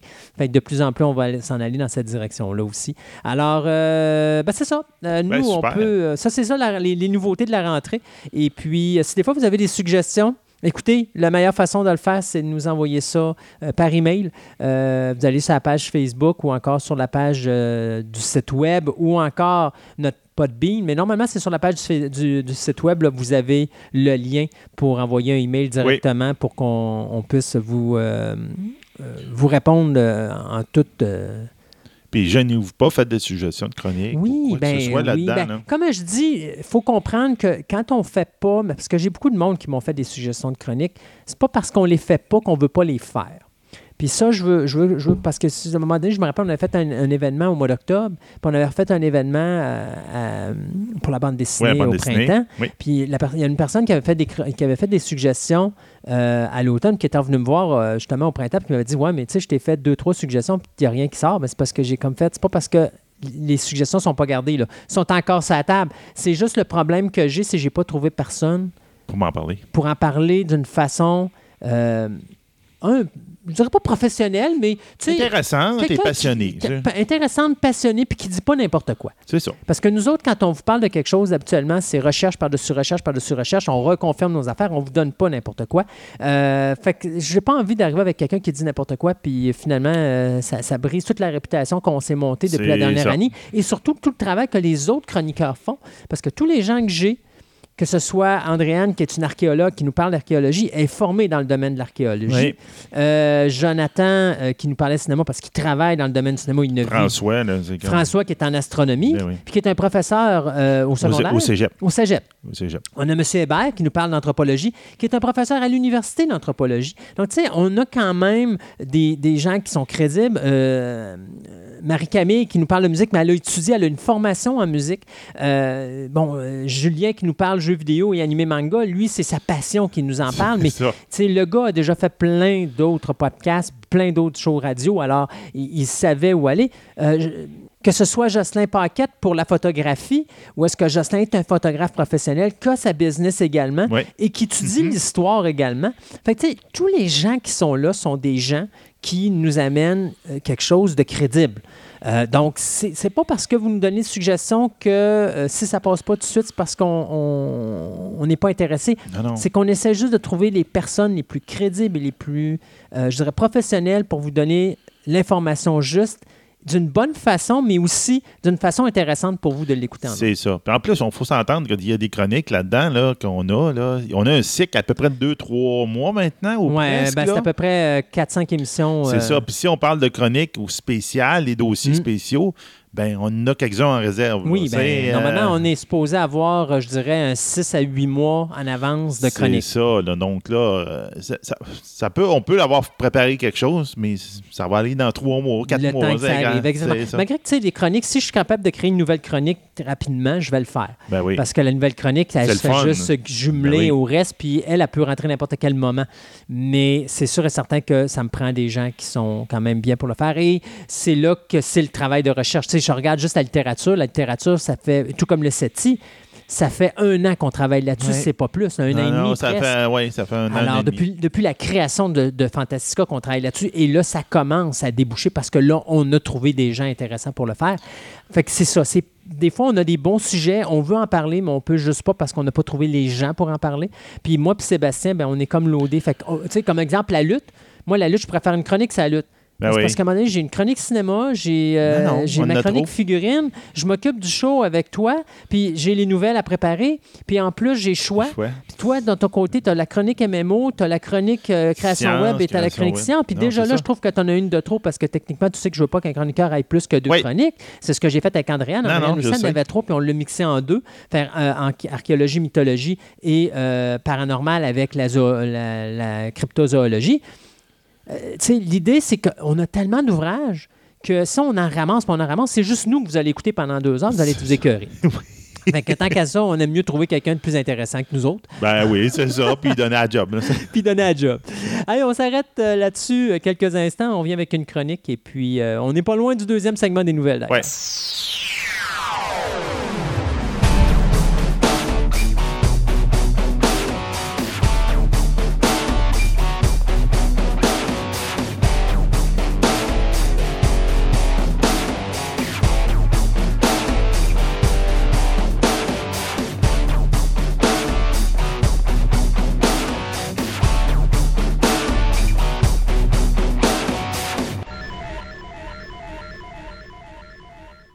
Gaëtan, maintenant qu'on a fait le tour de l'univers héritage, entre guillemets, on va aller dans les arrières euh, coulisses pour parler des petites histoires qui se situent après les numéros principaux des héros d'héritage. Mhm. Et c'est un univers incroyable, un point tel que je pense qu'on va faire plus qu'une chronique avec ça. Euh, Il y a fort à parier. Oui, parce que ça, euh, toi puis moi, on blablabla blablabla tellement que c'est fort probable qu'on va faire un deux ou trois parties avec ça, parce qu'il y a du stock pas à peu près. Ben, il y a du stock, puis il faut comprendre le pourquoi du comment. Pourquoi on s'est ramassé avec toutes ces histoires-là, euh, que, comme je t'avais laissé entendre précédemment, beaucoup d'entre nous ont utilisé pour colorier ou faire des petits découpages et mettre ça, euh, faire des petits montages Oh, sur oui. les murs.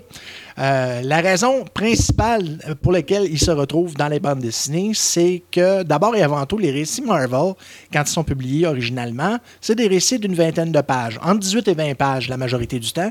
Et le reste, comme on le sait tous, c'est de la pub. Ben oui. Héritage publiait occasionnellement des bas de page avec de la pub dedans, surtout où ils mettaient l'information concernant le numéro. Oui. Mais euh, majoritairement, à part les annonces de posters ou d'abonnements, c'était du remplissage qui était fourni justement par Marvel. Alors à ce moment-là, Ma- Marvel leur fournissait du matériel qui venait de leur titre anthologie ou leur titre, euh, euh, leur titre d'horreur, leur titre western, leur titre de roman. Oh oui, je sais comme chérie. Euh, ma chérie, c'était pas, avait c'était sa pas Marvel, série, c'était mais- Charlton. Ah. OK. Euh, Ma- Marvel, c'était My Love, je crois que ça s'appelait. Puis c'est d'ailleurs très surprenant de voir c'est qui les, les dessinateurs qui ont passé là-dessus. Ah oui? tu, tu vois des Sterenko, des Romita Senior qui ont passé là-dessus, puis Romita, s'il y a une chose qui savait bien dessiner, c'était des femmes. Alors à ce moment-là, les titres avaient un petit plus pour les collectionneurs ouais. qui se disaient J'achète ça cette semaine, mon budget me le permet-tu Ouais. Oui. tu vas avoir de beaux, beaux dessins. Mais il n'y avait pas juste ça aussi parce que un peu plus tard, je pense qu'à un moment donné, il y avait des séries qui étaient arrêtées mais on les continuait justement en deuxième partie des histoires ça, originales. Ça, c'est venu quand euh, Marvel a passé le coup près sur beaucoup de séries qui traînaient depuis longtemps Mhm. et que la, dont la popularité s'était affaissée, ni plus ni moins. Euh, les gens cette année avaient commencé à faire la migration vers Marvel euh, aux États-Unis, donc l'intérêt pour les bandes dessinées ici, qui, était très, qui avait commencé à devenir très dispendieuse parce que dans l'espace de 4 ans, on était passé de, 1,80 de 90 sous à 1,25, puis je pense même au, euh, au moment, où, 1,35. au moment où ils ont passé, où sont redevenus au format spécial, euh, je pense que c'était rendu 1,75 couleurs. Oui, il y avait une Je 60, pense. puis ouais, effectivement, à la fin, on Fait était que rendu là. Ça commençait à être dispendieux, Ouais. là où pour l'instant, au- chez Marvel aux États-Unis, je pense que c'était encore à 80 cents. Fait que c'était c'était plus abordable. Mais c'était-tu la baisse de quantité de titres qui faisait que le prix montait ou c'était juste ça coûtait plus cher? Non, ben, ça, ça coûtait plus cher à produire. Déjà là, il avait introduit la, la couleur dans les numéros, euh, les numéros doubles. Ouais. Fait qu'à ce moment-là, ça a commencé plus, c'était des à- numéros à gonfler. C'est ça. Fait qu'au lieu d'être un 32 pages, c'était un 64 pages. Mhm. Ben, elle disait 52 pages. Ouais. là, parce que 52 pages, c'était le format double officiel et 68 pages, c'était les formats triples. Ouais. Ça, euh, à part les, les deux séries qu'on connaît, euh, il y en a juste un autre euh, format triple, c'était le dernier de euh, Maître du Kung Fu. Il n'y avait pas le choix, il restait deux histoires à passer, puis le dernier numéro, c'était un numéro double. Fait que, euh, Ouais. on va sortir ça en numéro triple. Mais il n'y avait pas trois séries numéro trip parce qu'il me semble qu'il y avait le Flash. Ah oui, c'est vrai, t'as raison. Wow.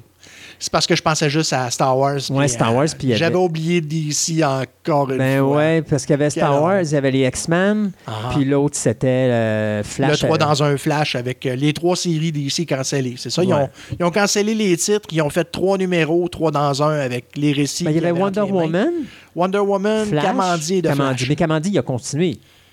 Non, sont, quand, t'as, as eu trois. OK, euh, tu as eu la série séries. Kamandi avant, puis après ça, ils ont fini sont dans tombés le 3 tous les trois dans trois dans un. Et ensuite, après ça, ils ont sorti un recueil de chaque qui était fait un peu sur le format des Comicorama. Mais c'était, euh, je pense que c'était trois, quatre histoires qu'il y avait dedans. Euh, Puis ça a été la conclusion. C'était, euh, c'était des albums en plus qui avaient la numérotation des Comicorama. C'est, euh, ça, c'est encore, c'est encore assez drôle. On en reparlera dans une autre chronique comme Korama, j'en suis certain. En effet. Donc, commençons donc ces petites histoires. euh, Ben, faut savoir premièrement que la... les récits qu'on y retrouve, il y a une partie qui vient du matériel du Silver Age. Le Silver... Quand on parle du Silver Age, c'est le matériel à partir de la fin des années 50, quand les, com- les compagnies, après la grande période de censure, euh, censure la... La période noire où euh, il y a un psychiatre qui a, qui a forcé, qui a disjoncté, puis qui a sorti un, un- un livre qui s'appelait La séduction des innocents, euh, a ni plus ni moins fait valoir euh, au gouvernement et fait comprendre aux parents que le comic book, ça créait des névroses chez les adolescents et que c'était vraiment pas bon. Alors, les, euh, les compagnies ont décidé de, d'apprendre à se gérer eux-mêmes et de faire de l'autocensure. Euh, c'est à ce moment-là qu'est venu ce qu'on appelle le Comic Code Authority, que le thème qu'on mettait sur les bandes dessinées, que Héritage a utilisé de façon savante pour mettre leur numéro dedans. Ils disent, nous autres, le code, on en a rien à foutre. Et il avait raison. Donc, c'est ça. Le Silver Age qui a commencé avec l'avènement de Showcase numéro 4, qui est la première apparition de Flash, ou du moins c'est ce que la plupart des collectionneurs s'entendent pour dire. D'autres, euh, une autre école de pensée laisse croire que c'est euh, la première famille de Marvel qui a changé toute cette histoire-là. Les Fantastic Four. Les Fantastic Four, mais il y avait déjà du matériel euh, bien avant. Mais quand on appelle Silver Age, Golden Age, euh, le Current, puis des choses comme ça, c'est quoi qui fait la distinction de ces périodes-là? Ben, au niveau, euh, je te dirais qu'au niveau de, des, premières, des premières itérations, parce que tu as le Platinum Age aussi. Le Platinum Age, c'est considéré comme ce qui est devenu la bande dessinée comme on la connaît. Donc, des cases euh, et du verbiage dans des bulles. Ça, ça a été fait pour les, dans les premières instances sous format comique.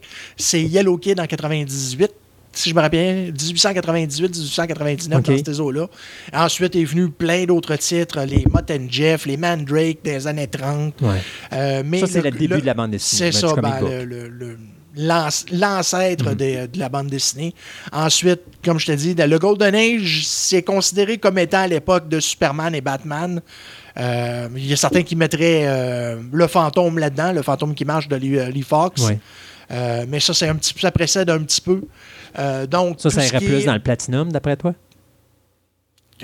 je ne sais pas, faudrait vraiment que. Il- que il est je me pose borderline. C'est ça, c'est c'est borderline, parce que là, on tombe dans les années 30. C'est à l'époque où Action Comics a commencé. Euh, non, pardon, Détective Comics. Action Comics a commencé avec Superman. Euh, donc, ça, c'est les, euh, les, premières, les, premières, euh, les premières années du Golden Age.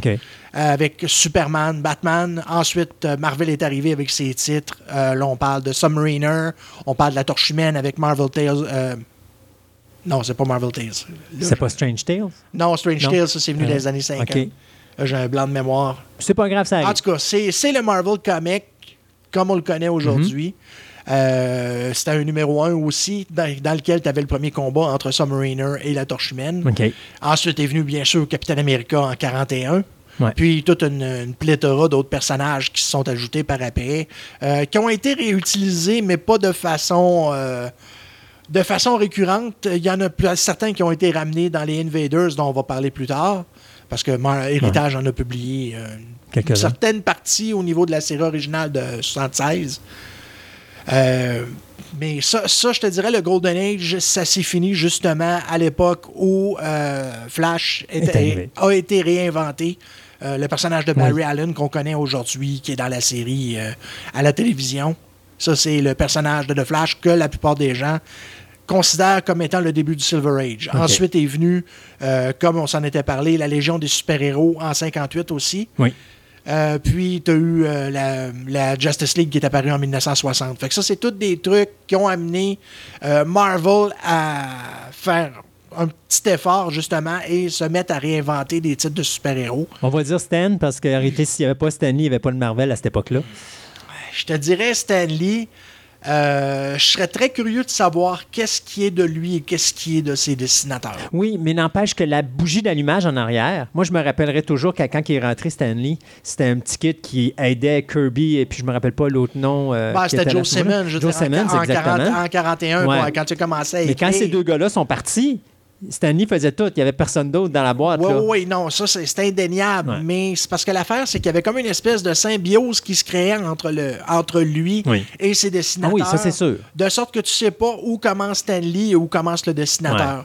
C'est sûr que les, les Fantastic Four, le look, ça c'est c'est Jack Kirby. Mhm. Mais qu'est-ce qui définit la, La participation? la participation de Stanley, je le sais pas. Mais au niveau C'est du sûr texte, que c'était le lui. texte, c'est lui. Oui, c'est ça.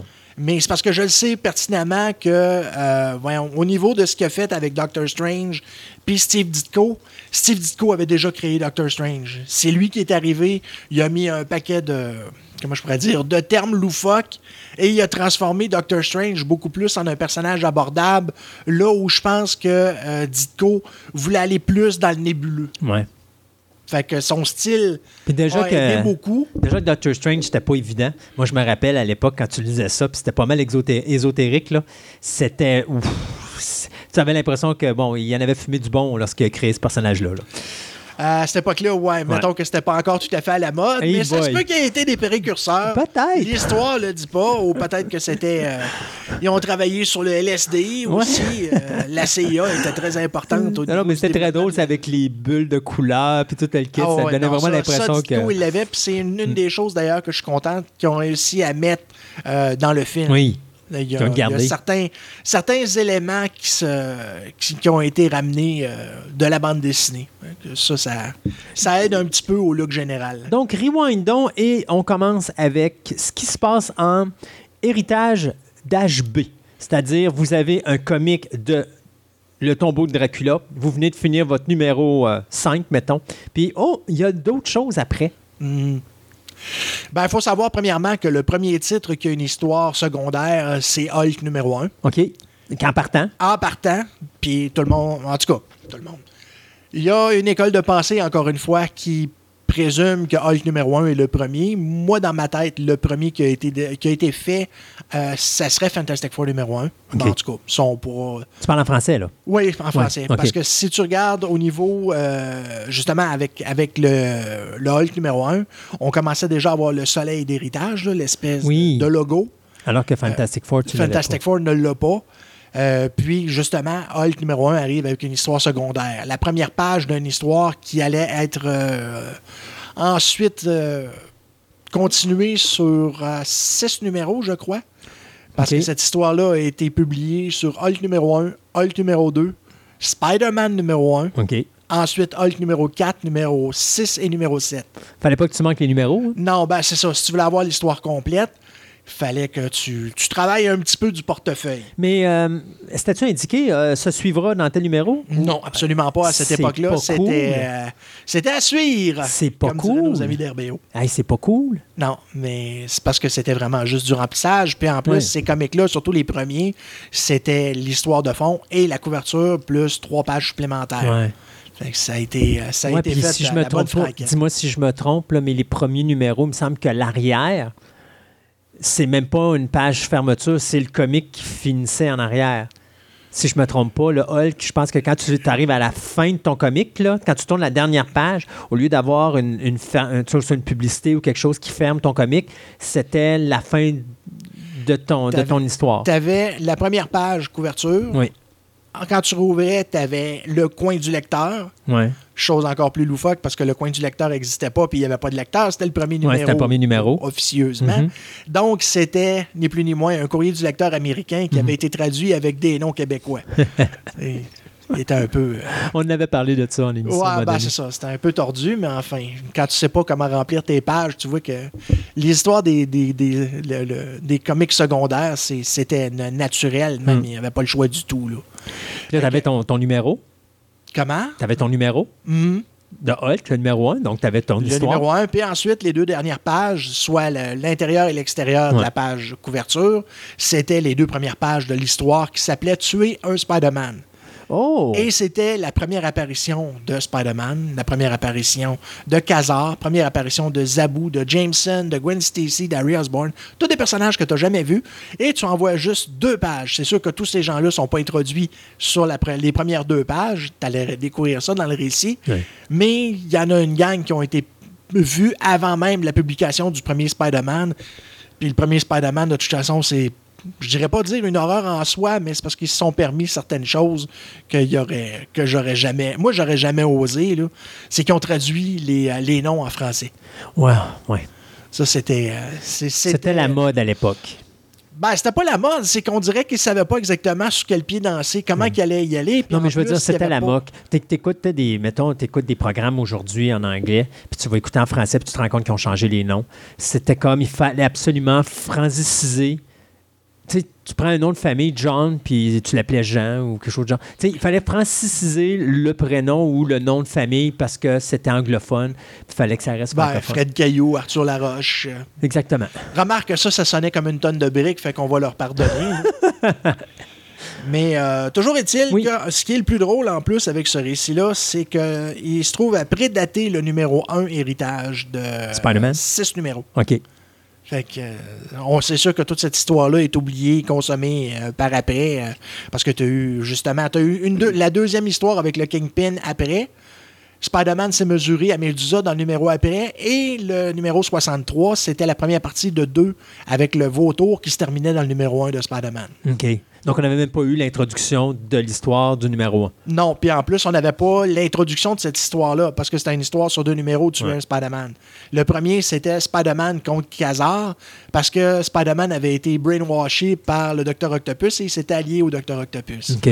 Mais c'est d'autres numéros qu'on n'a pas eu, puis si je commence à essayer de, On- de relater tout ce qu'il y a pré-héritage, On on, en a a- pour une a- de chroniques encore. On en a pour une couple d'années. Ça peut se faire éventuellement. Ouais, c'est ça. Euh, donc, c'est ça. Le, matériel, euh, à part tuer un Spider-Man, ensuite, ont commencé les titres de façon plus régulière à partir de 70. Donc, ce que Héritage utilisait ou que Marvel leur envoyait, bien souvent, c'était des titres d'anthologie. Là, quand je parle des titres d'anthologie, euh, je parle des affaires comme Amazing Adventure, il y avait des Creatures on the Loose, Tower of Shadows, Chamber of Darkness. Et souvent, ces titres-là étaient des titres de reproduction de matériel des années 50 et début des années 60. OK. Mais. Ça ressemblait un peu à du creepy ou du euh, ici eerie, je pense. Ouais, là, tu parles du EC Comic, Ouais. ce que, ce que certains appelaient educational. Ouais, ouais. On peut se garder une petite gêne, malgré tout, parce que ça, ça, contrairement à ce que Marvel faisait, c'était excessivement graphique. Ouais, ouais, Pour non, les années ça. 50, Ouais. là, il y en a une couple qui devait sérieusement pas triper. Ben, c'est une des raisons, je pense, qui a amené la censure. C'est une des choses qui a été sortie, Hmm. mais le, le- je- premièrement, j'ai jamais lu le livre Séduction des innocents. Personnellement, euh, j'ai jamais particulièrement aimé les, les psychologues et psychiatres là, que je considère être euh, d'une intelligence ronflante. Ben non, ils ont, ils ont leur utilité, mais sauf qu'il y a des fois, quand il y en a un qui disjoncle et qui décide de considérer que. Ben, c'est parce que lui, il avait des, euh, il y avait des, des, euh, des visées politiques. Et justement, il s'est servi de ses contacts. Puis c'était à l'époque de la chasse aux communistes aussi. Oh oui, exactement. Fait que euh, ça, ça a tout rentré dans la même oui. lignée. C'est euh, on va vous mettre au pas, mes petits, et on va, on va utiliser vos parents pour le faire. On chiale contre le communisme, mais finalement, on fait la même affaire. Ben, c'est sûr que si tu regardes ça au du niveau quasiment dictatorial, oui, un Ouais, peu. là, carrément mais ça. de toute façon, on sait que ça n'a pas duré. Euh, dix ans après, tout a éclaté. là. Ouais, ben, je me C'est qui donc qui avait, qui avait, Madeleine, qui avait découvert que les pages couvertures des comics n'étaient pas protégées par le code. Et donc, euh, on avait foutu euh, une page couverture où est-ce que tu avais un, un- un jeune qui se, qui se, se shootait à, à l'héroïne euh, sur la page couverture, mais je me rappelle plus c'est dans quel Ça, cas. Il me semble c'était- dans Green DC. C'est ouais. Green Lantern, Green Arrow. Ouais. C'est dans les premiers numéros où c'est Green Arrow a été jumelé à Green Lantern. Ça, c'était. Ah bon, là, le, le nom du dessinateur me manque. Là. Mais ça, ça avait fait. Il avait Oh, ben, trouvé. ça a fait, ça a c'est- fait scandale. C'est ça, c'est ça qui a fait tomber le code parce qu'on a trouvé la porte de sortie pour déranger, mais on le faisait légalement. Puis après ça, ben, Ben, eu les, t'as eu les- je sais pas si ce numéro-là en particulier est sorti avant les trois Spider-Man où justement Stan Lee a traité du, euh, du cas de, de la drogue, justement. Ouais.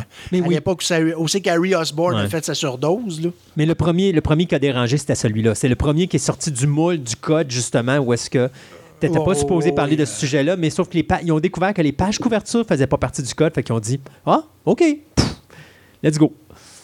Ça en a frustré. Ça en a frus- frustré plus que. Pauvre petit. Euh, Donc, après ça. Donc, euh, euh, comme je te disais, on a hérité de plein d'histoires Mhm. de western, d'épouvante, d'horreur, euh, de fantastique et de science-fiction. Ça a donné lieu à un paquet de- d'adaptations de, monstres plus ou moins loufoques Ouais. parce que quand tu fais du monstre à toutes les semaines, il faut toujours que tu arrives avec un nouveau nom Ouais. pour les monstres en question. Nous autres, chez Héritage, on en a eu une euh, pléthore, encore une fois. Mais il y a quelque chose que je me rappellerai toujours. Groot. Groot. Puis le pire, c'est que Groot est venu tard chez Héritage. Mais est-ce que c'était notre Groot? C'est notre Groot. ah, qui arrive sur Terre comme une créature qui... qui veut conquérir la Terre. C'est ça. Oh, oui, comme, comme à peu près toutes les créatures que Marvel a mis dans ses, euh, dans ses magazines à cette époque-là, c'était toujours une créature qui venait pour essayer de conquérir la Terre. Une fois de temps en temps, il essayait de briser le moule puis de montrer que l'humain, c'était l'humain le problème Ouais. et non pas l'extraterrestre. Mais on a eu souvent droit à des invasions. Puis ça, quand tu fais, quand tu commences à essayer d'éplucher la quantité qu'il y a, moi, je- moi ceux que j'ai sortis, c'est surtout ceux qui, euh, ceux qui sont soit des prototypes pour des personnages qu'on a vus par la suite, ou des, euh, des personnages qui sont devenus autre chose, qui ont été réutilisés. Comme il y en a un que je pensais qui avait été adapté ici, puis je me suis trompé. Le, le personnage en question, c'est que c'était justement un prototype du masque du Doctor Doom.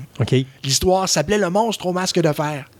C'était comme une espèce de gros gorille, justement, qui essayait de conquérir la Terre, mais le masque qu'il avait, c'était le masque du Doctor Doom. OK. Puis ça, ça a été publié chez Héritage. Euh, justement, que tu parlais de Groot. Groot a été publié chez Héritage dans le numéro 93-94 de Fantastic Four. OK. Donc, c'était déjà avancé. Là, on, a- on allait rentrer justement dans les comics à 75 cents. C'était, euh, c'était déjà euh, de l'histoire. Puis quand je te parlais des noms loufoques, tu as eu Monstrum, tu as eu Urgo, Oui. Un de mes préférés, Trull, le camion, euh, Tim Booba, Mano, Mumex, X, Gargantus, Sprag. Euh, puis j'en ai, euh, il y en y a en a tellement d'autres que j'aurais pu, j'aurais pu sortir, puis la liste aurait été interminable.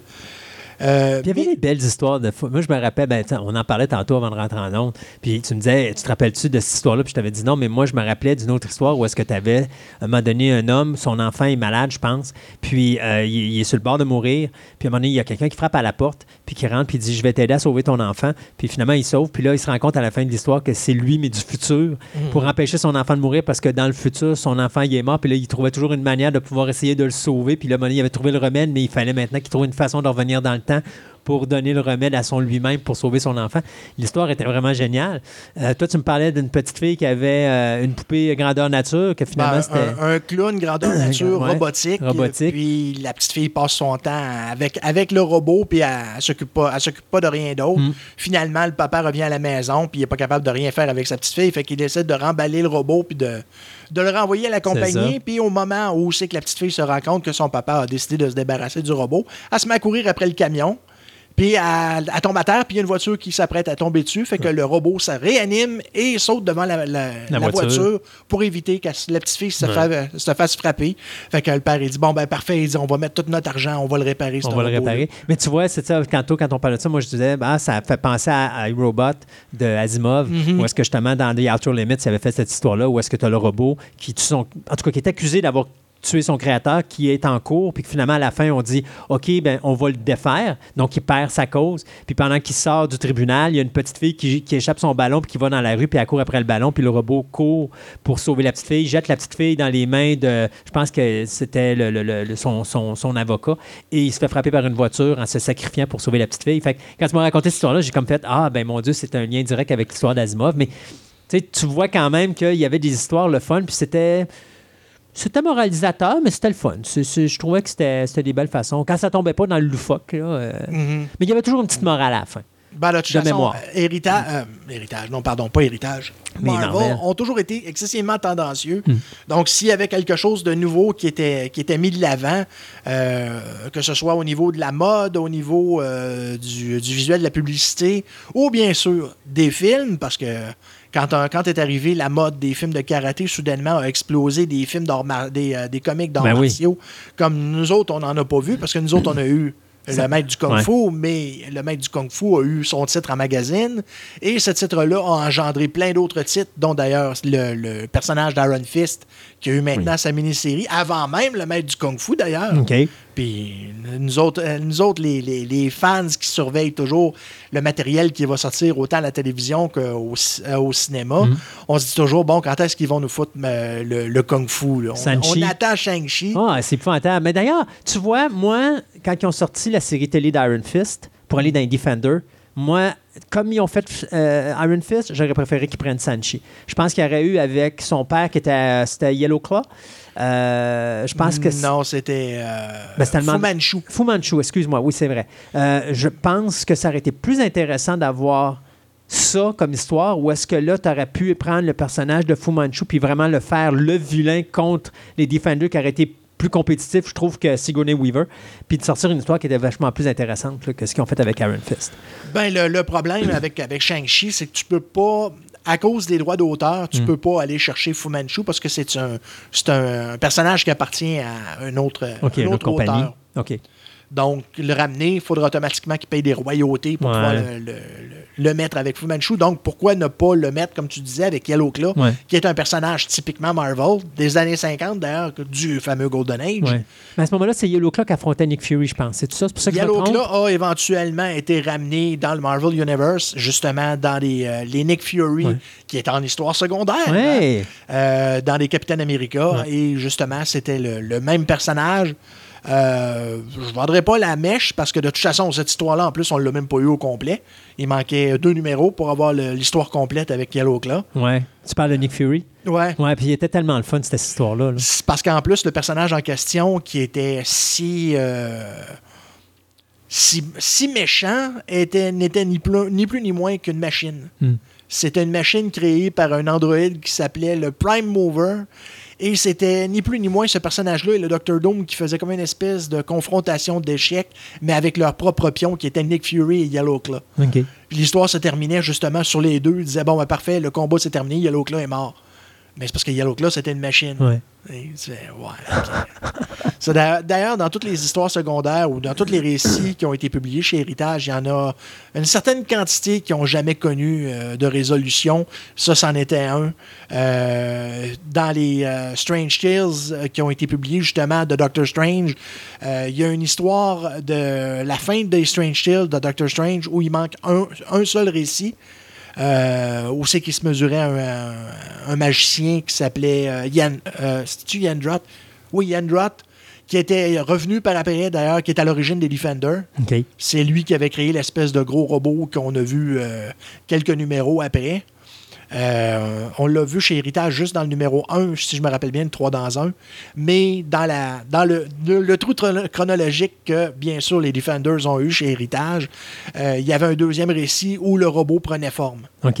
Et il se faisait trancher la tête par Valkyrie, qui justement a fait une apparition, euh, son apparition quelques numéros avant, justement, dans le titre de Defender. Encore de- du matériel qu'on s'est fait passer par-dessus. Pour garder Hulk dans le groupe. Hey, Gate, on est déjà rendu à la fin de la première partie. Déjà. C'est incroyable, hein? Euh, on arrête ça là. Puis, euh, écoute, dans la prochaine émission, on embarque la deuxième. Good. Je suis ouvert à tout. Parfait. Bye bye.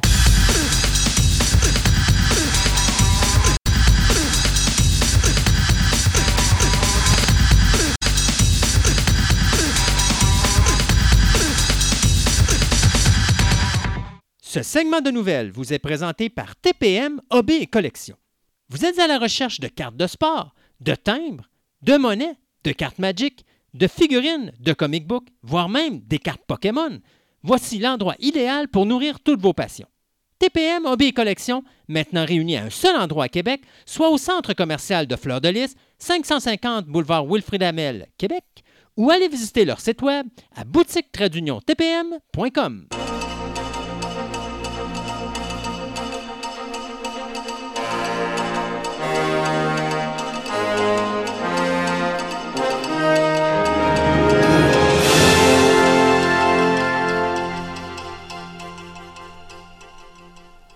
Pour commencer ce deuxième segment de nouvelles, euh, je- écoutez, en 1986, vous rappelez-vous d'un film fait par John Carpenter qui s'intitulait Big Trouble in Little China? Eh boy, oui, euh, ben, c'est- devenu un classique. C'est un classique. Mais Euh, c'est pas tout le monde qui a vu ça. non, c'est pas tout le monde qui va aimer ça, mais Non, pas du parce que c'est un mélange de comédie, c'est un mélange de drame fantastique, de films de kung-fu. Euh, écoute, c'est un ramassis de choses À ramasser de n'importe quoi. avec un anti-héros. Chicken shit, excusez l'expression, où est-ce que Kurt Russell dit Je suis capable de sauver l'univers entier, mais à chaque fois qu'il arrive une situation, il a peur. Mais malgré lui, il va sauver la situation. C'est ça. Puis il va dire Vous voyez, je vous l'avais dit. Euh, eh bien, Dwayne The Rock Johnson a décidé qu'il allait refaire le produit. Refaire? Pas tout à fait. Parce que moi, ce que j'aime de Dwayne Johnson, c'est que le gars est très respectueux de ce qui a été fait. Quand on a fait Jumanji, il avait garanti aux gens qu'on ne ferait pas un remake de, de Jumanji, qu'on On continuerait l'univers puis qu'on respecterait l'univers. Très belle job, très belle Oui, approche. Ça a été tellement une surprise au cinéma, ce film-là. là. Effectivement, très belle surprise. Ben, il va faire la même chose avec Big Trouble in Little China. Il n'est pas question, malgré le fait qu'il va interpréter euh, un des rôles principaux, il n'est pas question de refaire Big Trouble in Little China. Ça va être une suite euh, au film de John Carpenter. Euh, donc, on s'attend bien sûr au retour de Kurt Russell dans le rôle de Jack Burton. The Rock également va être à ses côtés et euh, c'est tout ce qui s'est passé dans le premier film, eh bien, on va en entendre parler dans le prochain. Il n'y a pas de date de sortie, mais euh, on sait que ça s'en vient. Donc, Big Trouble in Little China, numéro 2, euh, s'en viendrait probablement, moi je dirais, mine- dix- les années 2020, 2021, gros max. Moi, je vois, me semble je vois Rock, genre, Rock pousser la chaise de Kurt Russell quasiment. Sais-tu que si tu aurais fait un remake de Big Trouble in Little China, je pense pas que j'aurais trouvé un acteur mieux que Dwayne The Rock Johnson non, il fit dans. pour reprendre le rôle de Jack Burton. C'est sûr qu'il devient redondant parce que c'est le même personnage dans Jumanji où est-ce qu'il Ouais. est supposé être le héros mais il a peur de tout parce qu'il est un kid. Euh, c'est à peu près la même affaire dans- dans- dans- d'avoir Dwayne The Rock. Il aurait fité dans le, dans le rôle de Jack Burton. Hmm. Enfin, on va voir ce qu'ils vont faire avec le deuxième. Ouais, c'est ça. Euh, comme tous les ans, ben, tous les gars, je te dirais, là, quand, euh, quand j'étais jeune, mettons au secondaire, ben ça me tentait pas de lire. Puis même au cégep, là, ça, ça prenait tout pour, euh, pour lire. Les- C'est plus un- lire les livres, mettons, c'est plus une affaire de filles, Ouais, OK. malheureusement. là. Jusqu'à ce que quelqu'un me passe un. Il dit Garde, lis donc ça, tu vas aimer ça. Il m'a passé un Asimov. Donc, un Isaac Asimov, un des livres d'Isaac Asimov, un des livres de la fameuse série des fondations. Puis c'est ça qui m'a fait que j'ai commencé à lire des romans, etc. Puis depuis ce temps-là, ben, j'en lis pas mal. Donc, ça, là, ben, finalement, ça va se faire. Mais j'en entends tellement parler depuis longtemps. Ben, ils vont finalement adapter la série Fondation, dit en série télévision de 10 épisodes. Ça va être Apple TV qui, va faire euh, ce projet-là. Il va être produit par Skydance Television avec euh, David S. Goway, euh, qui, était dans Batman Begin, et Josh Friendman dans La guerre des mondes. Donc, on va bien voir ce qu'ils vont faire, mais c'est un projet que toute l'histoire d'Asimov et c'est le monde, ils, ils- ont peur d'adapter ça. Ouais, ben c'est gros quand même. C'est gros, c'est un univers gros. Je te dirais, je te posais la question, est-ce que c'est plus gros que Dune ou c'est similaire? C'est différent. Dune, je te dirais que c'est très complexe, c'est très, euh, très politisé, puis la main. Asimov, c'est autre chose. Pour ceux qui ne connaissent pas, ben Asimov, ben, à la base, c'est un scientifique, c'est un biochimiste, je me rappelle bien, à la base. là. Puis, c'est un. La chose qui la- le distingue, c'est. C'est un vulgarisateur Mhm. incroyable. Il paraît qu'il y a un de ses livres, mais il y a- il y a- je pense qu'il y a une biographie de au-dessus de 500 livres, là, je ne me rappelle pas de combien. là. Il y a un de ses livres qui euh, il explique comment marche le cerveau. Vraiment, Mhm. comment marche le cerveau, les neurones, ça fait la main. Et ça l'air ça se lit comme un roman. Mais euh, Fantastic Voyage, c'était lui, ça? Fantastic Voyage, il a tout le temps été associé à, mais en Ouais. fin de compte, c'est pas lui qui est là. C'est que euh, ce qu'ils ont fait, ils ont fait le film, Oui. puis là, ils ont demandé Hey, on voudrait avoir un livre basé sur le film, puis ils ont donné ça à Asimov. Asimov a fait un, un, Un peu la même l'idée, chose mais qui s'était fait un passé film. avec 2001 au-dessus de l'espace. C'est ça. Euh, c'était qui 2001 au-dessus de l'espace? Attends un peu. Et je me rappelle pas comment il s'appelle. Non, ça, ça me vient pas. Là. Euh, c'est pas Arthur C. Clarke. Ouais. Arthur C. Clarke, que, ils ont fait le film d'abord, puis Arthur C. Clarke a écrit le livre après. Exactement. Donc, c'est la même chose. Ouais. Donc, euh, pour ceux qui ne le savent pas, ben, Fondation, euh, ça se passe euh, vraiment dans le futur de l'humain, mais vraiment, vraiment, vraiment extrêmement loin, où il y a eu une première vague de colonisation que les humains ont envoyé à dehors la Terre. Ils ont colonisé une couple de planètes. Puis après ça, il y a eu une deuxième vague. Puis là, ils sont allés beaucoup plus loin que ça- la première vague. Puis là, ils ont peuplé la galaxie, ou presque. Mais la Terre, le monde ne se rappelle même pas où ce qu'elle est. C'est un lointain souvenir, Mhm. c'est une légende, carrément, que le berceau de l'humanité. Et donc, euh, là, il y a une personne qui prédit que lui, que l'humanité va tomber dans un, un âge noir, un dark age, la, civilisation va s'effondrer sur elle-même et que donc il faudrait faire quelque chose pour l'empêcher. Et ben c'est le projet Fondation, c'est ça, c'est de créer une colonie indépendante de tout le reste de l'univers pour dire que quand l'univers va se va- toute la, la- la situation humaine va tomber, ben ça va être le flambeau, ça va être ça qui va faire que ça ne nous prendra pas des millions d'années à revenir, ça Mhm. va nous prendre peut-être quelques milliers d'années à revenir. Donc, c'est un peu ça. C'est très particulier. C'est très. euh, J'ai hâte de voir parce que c'est un projet qui va être extrêmement difficile à adapter à l'écran. C'est est super intéressant à lire, mais c'est pas évident à mettre en image puis à mettre en c'était pas. Morgan Freeman qui avait ça à un moment donné entre les mains? Oui, à un moment donné, il y avait Morgan Freeman, il y avait Jonathan Nolan qui avait été. Dans le temps que je faisais des fan Jonathan films. Nolan, en passant, c'est le frère de Christopher Nolan. frère Nolan. Ouais. Puis euh, c'était attaché à ce moment-là à HBO à ce moment-là. Ouais. Mais regarde, je me rappelle que dans le temps, quand je faisais des fan films, hey, là, ça remonte quasiment à 20 ans, là. Ouais. J'avais, moi, je cherchais des, des- des- des forums pour les, les films, comment faire des films de fond de main, puis euh, entre autres du matte painting. Pour ceux qui ne savent pas, ben, Oui. le matte painting, c'est les dessins qu'ils mettent en arrière des, des films pour faire des beaux décors. là. Puis euh, j'avais parlé avec quelqu'un qui était en train de faire des matte painting pour un projet sur Fondation. Puis il m'avait montré ses affaires. J'ai dit, Hey, il y a un projet Fondation qui fait. Ben, dit, on va demander de faire des, des esquisses de matte painting pour, euh, pour le storyboard. Ouais. Mais regarde, ça fait 20 ans de ça. Ouais. Mais ça, c'était avec Morgan Freeman. Ça, c'est ça. Parce que Morgan Freeman l'a eu longtemps, ce projet-là, entre les mains. Il voulait vraiment le faire au complet. C'est puis- ça. là. Donc, en tout cas, on verra bien. Ça va peut-être être, être très intéressant. J'ai bien hâte de voir. Euh, on n'a pas encore de date très, très à- attachée au projet, mais j'ai hâte de voir. Hmm. Euh, Jennifer Garner, qui a maintenant 46 ans, Ben oui. était accompagnée de sa famille et de ses amis. Euh, L'histoire ne dit pas si Ben Affleck était encore là. Non, il ne doit pas être dans le décor. Ben, ben Affleck, Ouais. présentement, il est, il est en... Il est enfermé quelque part pour se désintoxiquer. Oui, exactement, c'est ça. Fait que malheureusement, il était peut-être pas là, mais en tout cas, elle était accompagnée de sa famille et de ses amis le 20 août dernier pour inaugurer son étoile sur le Hollywood Boulevard. Euh, donc, l'actrice qui avait été révélée en 2000 par la série de J.J. Abrams, Alias, qui avait mis euh, également J.J. Abrams sur la, Ben oui. sur, sur- Sur la map, sur là. La map. Oui. Euh, bien, euh, vient de- de- de- d'avoir son étoile, donc, et euh, c'est une actrice qu'on avait connue pour Electra. Puis il y avait d'autres films aussi, là. Je pense que récemment, on l'avait vu dans Dallas Buyers Club. On l'avait vu aussi dans un On n'est film. pas obligé de mettre Electra dans son, son spectre. C'est pas nécessaire. oui, mais c'est là pareil. Puis il y avait Love Simon là, tout récemment aussi. Puis il y avait l'affaire là où est-ce que c'est un, un genre de, remake de Big qui était 13 Before 30 ou quelque chose comme ça. En tout cas, euh, 13 turn- Turning 30. En tout cas, je ne me rappelle plus le, titre exact. Mais ceci dit, euh, donc Jennifer Garner qui vient d'avoir son étoile à l'âge de 46 ans. Bon, on va avoir droit à une, euh, suite à la série Alienist. Je me rappelle qu'on avait parlé, on avait euh, juste dit un peu que la série Alienist avait été renouvelée. Donc finalement, la série Alienist euh, va, euh, va avoir le jour une deuxième saison. Mais euh, pour pas le mêler trop le monde, on l'a changé de nom. Ça va s'appeler The Angel of Darkness. J'ai l'impression qu'ils vont. Peut-être qu'ultimement, ils vont marquer The Alienist, The Angel of Darkness pour pas trop mêler le monde. On- je m'attends à ça. Là.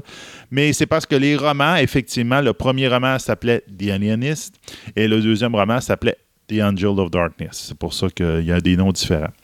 Euh, les romans euh, sont écrits, à la base, ont été écrits par Caleb Carr, puis ont été adaptés par TNT à la, télévision. Euh, les trois acteurs principaux qu'on a dans la série, c'est Daniel Brown, Dakota Fanning, puis Luke Evans. On suit des, des alienistes. En fin de compte, c'est comme l'équipe, l'équivalent de l'équipe des FBI, ceux qui s'occupent du, euh, des tueurs en série, donc des fous des enquêtes sur les, les personnes fous. Donc, on- nous autres, maintenant, on appelle ça des tueurs en série ou quoi que ce soit, mais eux autres, ils appelaient ça des alienistes. Donc, c'est des aliénés. Oui. C'est d'où le nom aliéniste. Donc, ça se passe au début du, euh, du euh, au cours du 19e siècle, donc en 1800 quelque chose. La première série, ça attaquait à des tueurs d'enfants, etc. Donc là, le deuxième, on va avoir un autre fou qu'on va avoir à, faire à ça. Donc, ça peut être très intéressant. La première série a eu extrêmement beaucoup de succès, 50 millions d'auditeurs aux Ouais. États-Unis. Puis il avait eu droit à, euh, je me rappelle, six nominations aux Emmy Awards. Donc, euh, ça avait fait euh, quand même un bon tabac. euh, ça va être bien intéressant. On verra bien qu'est-ce qui va se passer en 1897 euh, pour nos amis qui vont été cette fois sur la disparition d'une petite fille dans un fond de tension entre les États-Unis et l'Espagne. Hmm. Donc, on verra bien. Des fois, je parle de choses qui m'intéressent. Des fois, mal, là, là, j'ai vraiment pas le goût de parler d'une affaire. là. OK. Vous savez, il n'y a pas si longtemps que ça, je vous disais qu'il y avait un projet présentement de faire une série animée pour faire une genre de suite aux aventures de Samantha de la série Ma sorcière bien-aimée Bewitched. Oui, oui, oui. Eh bien là, ABC viennent de passer une commande euh, au créateur de la série Blackish, euh, qui, euh, le, personnage, le, ben, voyons, le producteur s'appelle Kenya Barris, pour réaliser une série télé Bewitched, un reboot de la série qui a passé de 64 à 72. Un reboot. Un reboot, encore. encore. Mais attends une minute, écoute bien l'histoire. Parce que honnêtement, là, en tout cas, C'est encore pire. c'est l'hi- l'histoire suivra l'héroïne qui, bien sûr, Samantha, qui sera une mère célibataire de race noire, qui va épouser un homme de race blanc. Et là, mais dotée de pouvoirs magiques, notre amie Samantha devra toutefois affronter, affronter les principes de la société actuelle où la magie ne lui, permet, euh, ne lui permet pas d'être aussi puissante et importante qu'un banal blanc. Tu sais, quand tu amènes un concept de même, je sais pas, mais y a-tu vraiment quelqu'un qui va dire oui à ça? Ça semble que ABC semble vouloir aller dans cette Ah non, de- ben, de ce direction-là. temps-ci, c'est la mode. Ah, mais mon Dieu, c'est comme si on disait encore que les, les, les, les Afro, les Afro-Américains sont encore. euh, Ben, tu sais, là, t'as Afro-Américain puis, les, les, les, euh, puis une femme, mais là, c'est encore euh, traité moins bien qu'un homme de race blanche. Je sais pas, mais on, on peut-tu évoluer? Il me semble que Batin. Ouais, mais il y a encore des places aux États-Unis, c'est de même. Je suis bien C'est d'accord, mais- C'est encore une réalité, là. sais. ben, je, dois, je dois être naïf dans le petit cœur. Il y a alors- encore des ghettos, puis ça fait la même. Euh, à un moment donné, euh, ça fait des- bien des années de ça, mais je, je pense que c'était à Memphis, avec mes parents, on passe, on arrête à un McDo, puis on commence à manger là, puis tout le monde nous regarde, puis à un moment donné, on finit par réaliser que Il y a rien que des noirs dans le, dans, dans le restaurant. Il dit, coudon. Puis en fin de compte, on se rend compte que le McDo en question était dans un quartier noir, mais nous autres, on ne savait pas, puis là, on se faisait regarder tout croche. Mais c'est ça. Moi, je Ben, continuerai Il y a une à réalité aux États-Unis que c'est ça. Ah, je trouve ça c'est plate, plutôt- là, mais. Je suis bon. naïf dans l'âme, mais moi, je continue à dire que ces affaires-là, c'est complètement genre 1800. Là. Il me semble qu'on est rendu euh, au 21e siècle. là. Il me semble que ça devrait changer. Anyway. Écoute, j'ai toujours dit qu'il n'y avait qu'une seule actrice qui pouvait remplacer Elizabeth Montgomery. Il faut croire que je n'étais pas tout seul parce qu'à l'époque, on avait donné la chance à Nicole Kidman de, la- remplacer euh, dans le film de 2005. Le problème, on avait trouvé la Samantha parfaite. On n'avait juste pas trouvé la scénarisation et le film et l'acteur principal parfait. Ce qui a donné que le remake de 2005 était vraiment pas ord- ben, très ordinaire tant qu'à moi.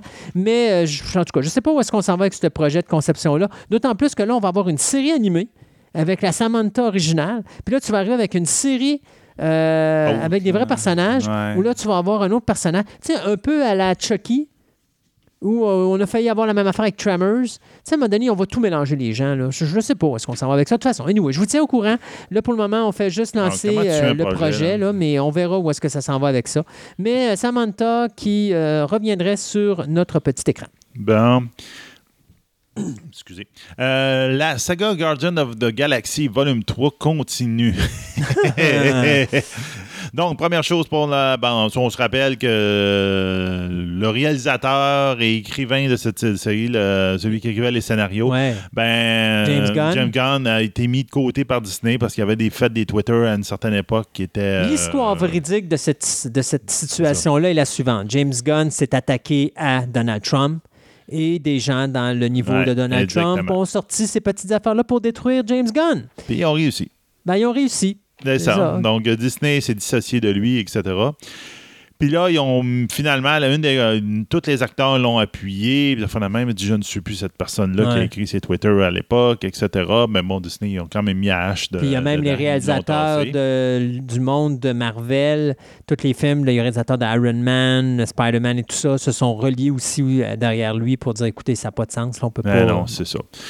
Donc, euh, regarde, malheureusement, euh, là, en ce moment, ils savent même pas, Disney, s'ils vont garder le script de volume 3 qui était pas mal écrit en grosse partie. C'est vraiment dommage parce que c'est une série très particulière, Personnellement, très bonne. Gardez-le. Oui. Who cares que ça a été, ça a été écrit? Quand tu es rendu là, là, là c'est comme un peu too much. Le gars est plus là. Mais le scénario n'empêche que c'est l'âme de fond de The Guardian of the Galaxy. Ben oui, totalement. Puis. Guardian of the Galaxy, c'est James Gunn. Donc, si tu changes le scénario, de fortes chances que ça paraisse dans le film. Puis que. euh, Ça va tomber. là. déjà, tu vas avoir la complexité de trouver un réalisateur qui va être capable de donner la même énergie à Guardian of the Galaxy 3. Là, tu veux changer le scénariste en plus de ça. C'est un. ce n'est pas un scénario gagnant. Non, c'est ça. Donc là, qu'est-ce qui va arriver? Ben, en ce moment, ce qui arrive, c'est que Disney, même dans toute cette tempête-là, ils ont fait la même, ils ont mis une pause. Ouais.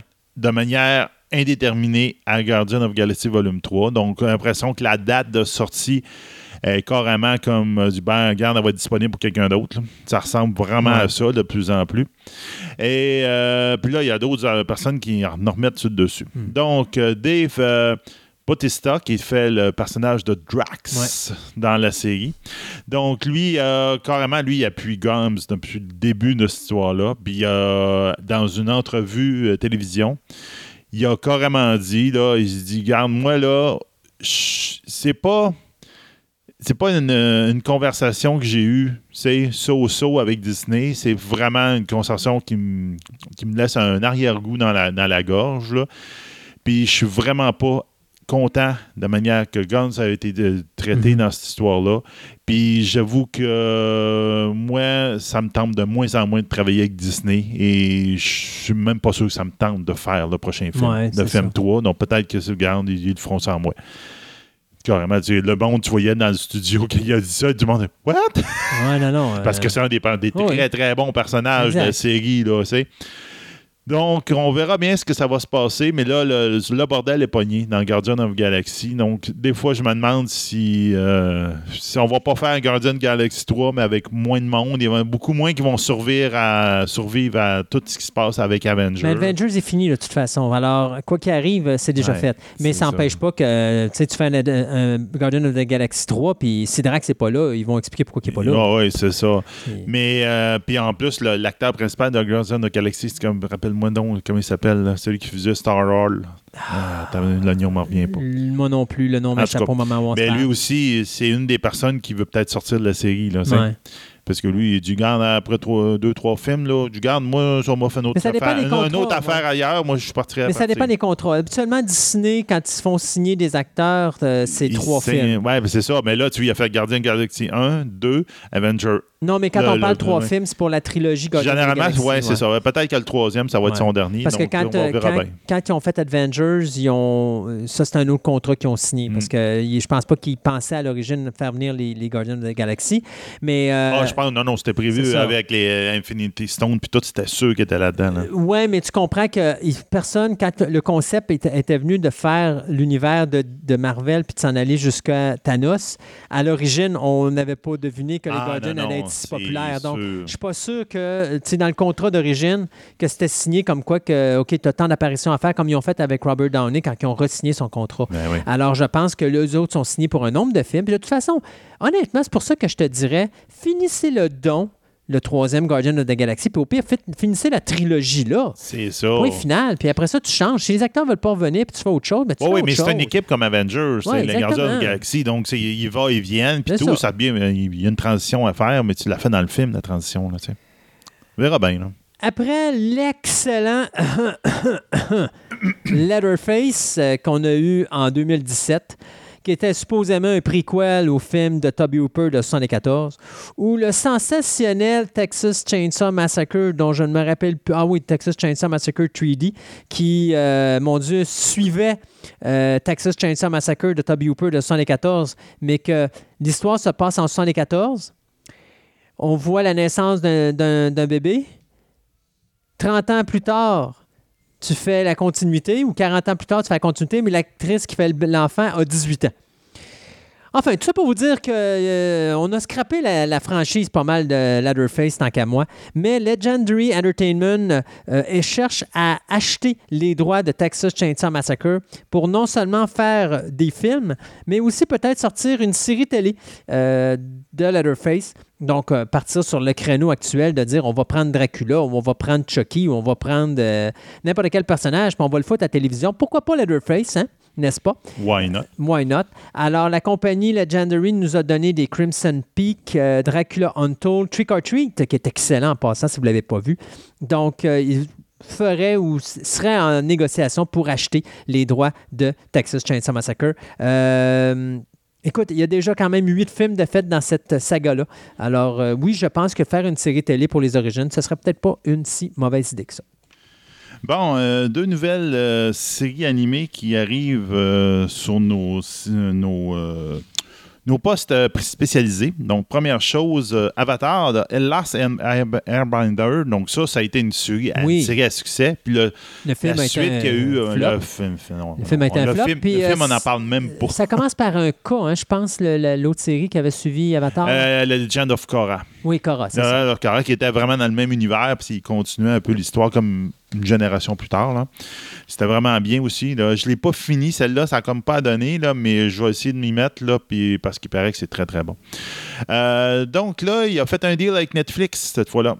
Donc, euh, le créateur de. euh, un des writers de Last Airbinder va pouvoir rentrer à Netflix, puis il va faire une série qui va s'appeler Dragon Prince. Donc, il va, à ce moment-là, ça, on va suivre l'histoire de trois jeunes héros dans un monde fantastique euh, qui est en guerre. Deux princes humains et un, ce qu'on appelle un elfin. Donc, je ne sais pas c'est quoi dans ce monde-là, un elfin, qui est un assassin qui était engagé pour les tuer les deux. Mais ils vont faire alliance finalement pour essayer de, de ramener la paix dans, euh, dans notre univers, dans leur monde.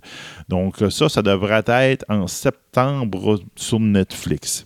L'autre projet qui est quand même intéressant, c'est euh, notre, notre ami de Rick et Morty. Donc, on sait que Rick et Morty, ils vont avoir euh, beaucoup, beaucoup, beaucoup d'épisodes. Ouais, ouais, ouais, ouais.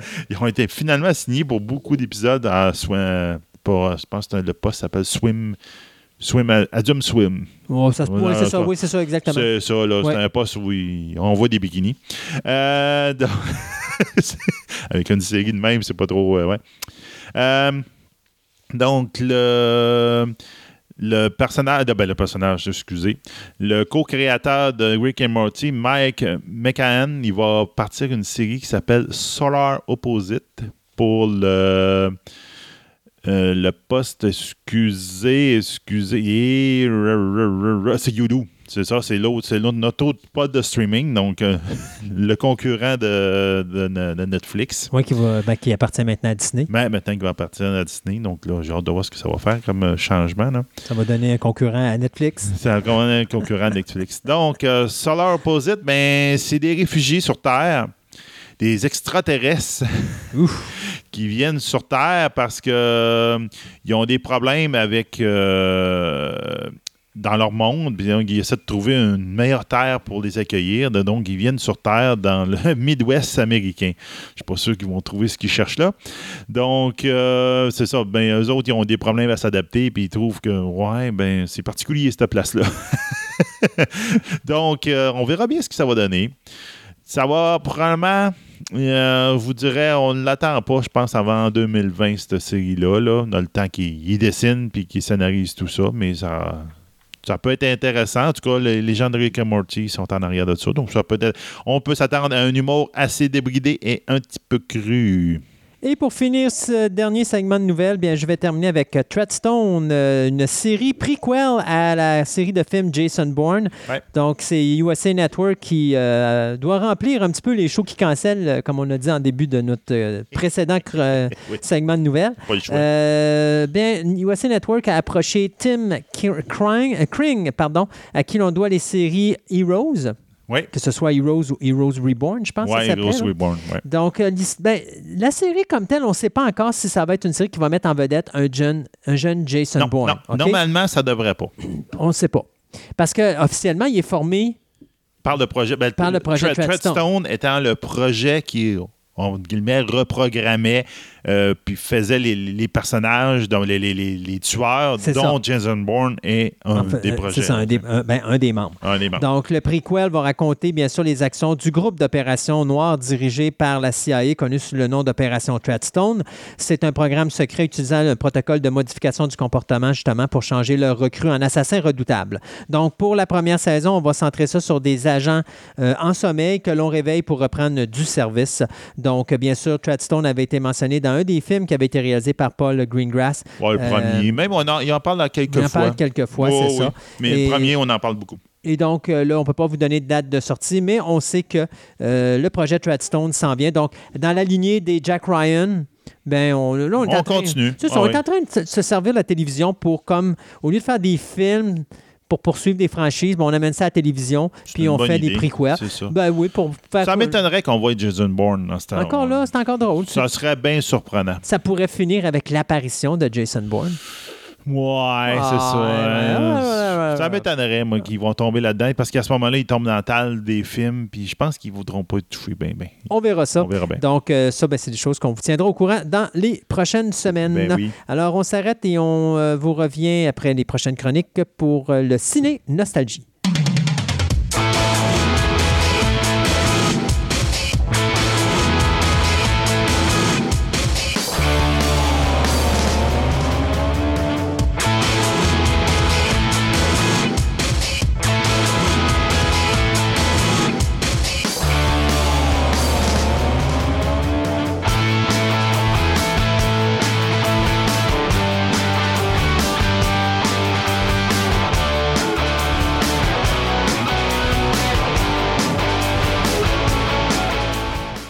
Poissons, les algues, les pierres, oui. les monstres. Parlons archéologie sous-marine avec Andréane. Andréane, bonjour. Bonjour. Donc là, on met nos scaphandres, on embarque dans nos sous-marins. Euh, direction sous les eaux. Let's go. L'archéologie sous-marine ou subaquatique. C'est deux termes qui réfèrent un peu à la même chose, mais je vais faire juste une petite distinction. L'archéologie subaquatique, c'est l'archéologie qui va se faire sous l'eau, évidemment, mais dans mhm. l'eau douce. Alors que l'archéologie sous-marine, c'est dans les eaux salées. À la base, écoute, il n'y a pas une Fais-moi, pour, pour, pour l'auditeur qui, comme moi, un peu ignorant, quelle est la différence entre de l'eau douce et de l'eau salée? C'est-à-dire. Eau ça douce, souvent, c'est dans les lacs. C'est à l'intérieur des terres. Il y a, euh, mais dès que ça touche à l'océan, C'est C'est de l'eau salée. OK. Et puis là, ben, évidemment, là, ça se croise à l'intérieur des terres à certains endroits. Exemple, fleuve Saint-Laurent, euh, entre Tadoussac et Québec, c'est euh, c'est là que la transition se fait entre l'eau salée et l'eau douce. OK. Juste pour donner une idée. L'eau salée n'est pas comestible. Est-ce que l'eau douce l'est? Dépendant où est-ce que tu es. Peut-être pas à Québec et à Montréal, mais Dépendant où est-ce que tu es. oui, mais à, à la base, oui. L'eau, euh, quand elle n'a pas été polluée, l'eau douce est potable. OK. Donc, pourquoi est-ce que le milieu aquatique est favora- favorable pardon, à l'archéologie? Avant, Oh mon Dieu, oui. je hein? Ah, vas-y. L'eau douce, c'est l'eau qui vient des montagnes? Ah, montagne, glacier, euh, oui, oui, oui, oui, tout à fait. Puis l'eau salée dans les océans, elle, c'est, elle vient de où? Des océans. oui, non, mais je veux dire, parce que tu sais, c'est Oui. niaiseux, mais tu dis, OK, on a des lacs, on a des rivières, on a des ça, on a des ça. Mais à l'origine, ça vient de la fonte des neiges qui se situe en montagne? Oui, mais euh, à euh, dans les océans, c'est que euh, avec euh, les sources de sel sont associées aux océans. Comme tu as des mers qui sont salées, comme exemple la mer morte, on s'entend que il y a tellement de sel à l'intérieur que tu peux marcher sur les eaux OK. De façon figurée. Donc, bien on vient de savoir comment que Jésus a fait pour Ben, marcher. ouais. De là vient la légende de Jésus qui marche sur les eaux. En fait, c'est que l'eau est tellement dense que n'importe qui qui cale, entre parenthèses, flotte à la mer morte. Parenthèse. Mais euh, c'est ça, exactement. Donc, tout ce qui est source de sel est associé aux océans. OK. Donc, ça veut dire Et- que ton eau qui vient de ton lac va se déverser dans les océans. Oui, Fait qu'une partie de l'eau de tes océans, ça devient quand même, c'est de l'eau qui vient des montagnes. tout à fait, mais elle devient salée. Là. Ça. Elle reste pas douce. Mais c'est juste pour tout. ça. Puis parce c'est que- pas, ça n'a pas la même densité. Mhm.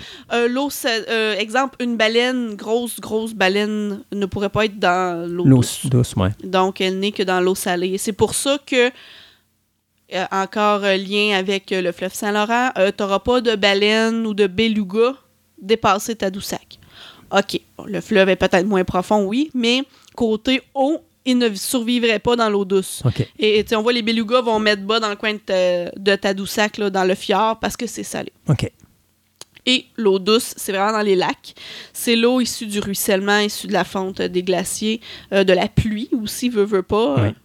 Mais quand la pluie tombe dans l'eau douce, se transforme en eau douce, et quand elle tombe dans l'eau salée, Eh, de devient salée.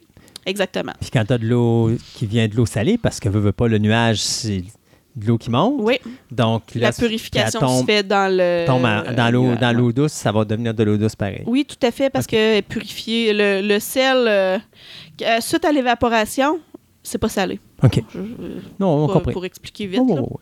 Il y a des phénomènes là, qui se passent, là, mais euh, le, le sel reste à l'intérieur. C'est beau, la mers. nature. C'est tellement bien fait. Ouais.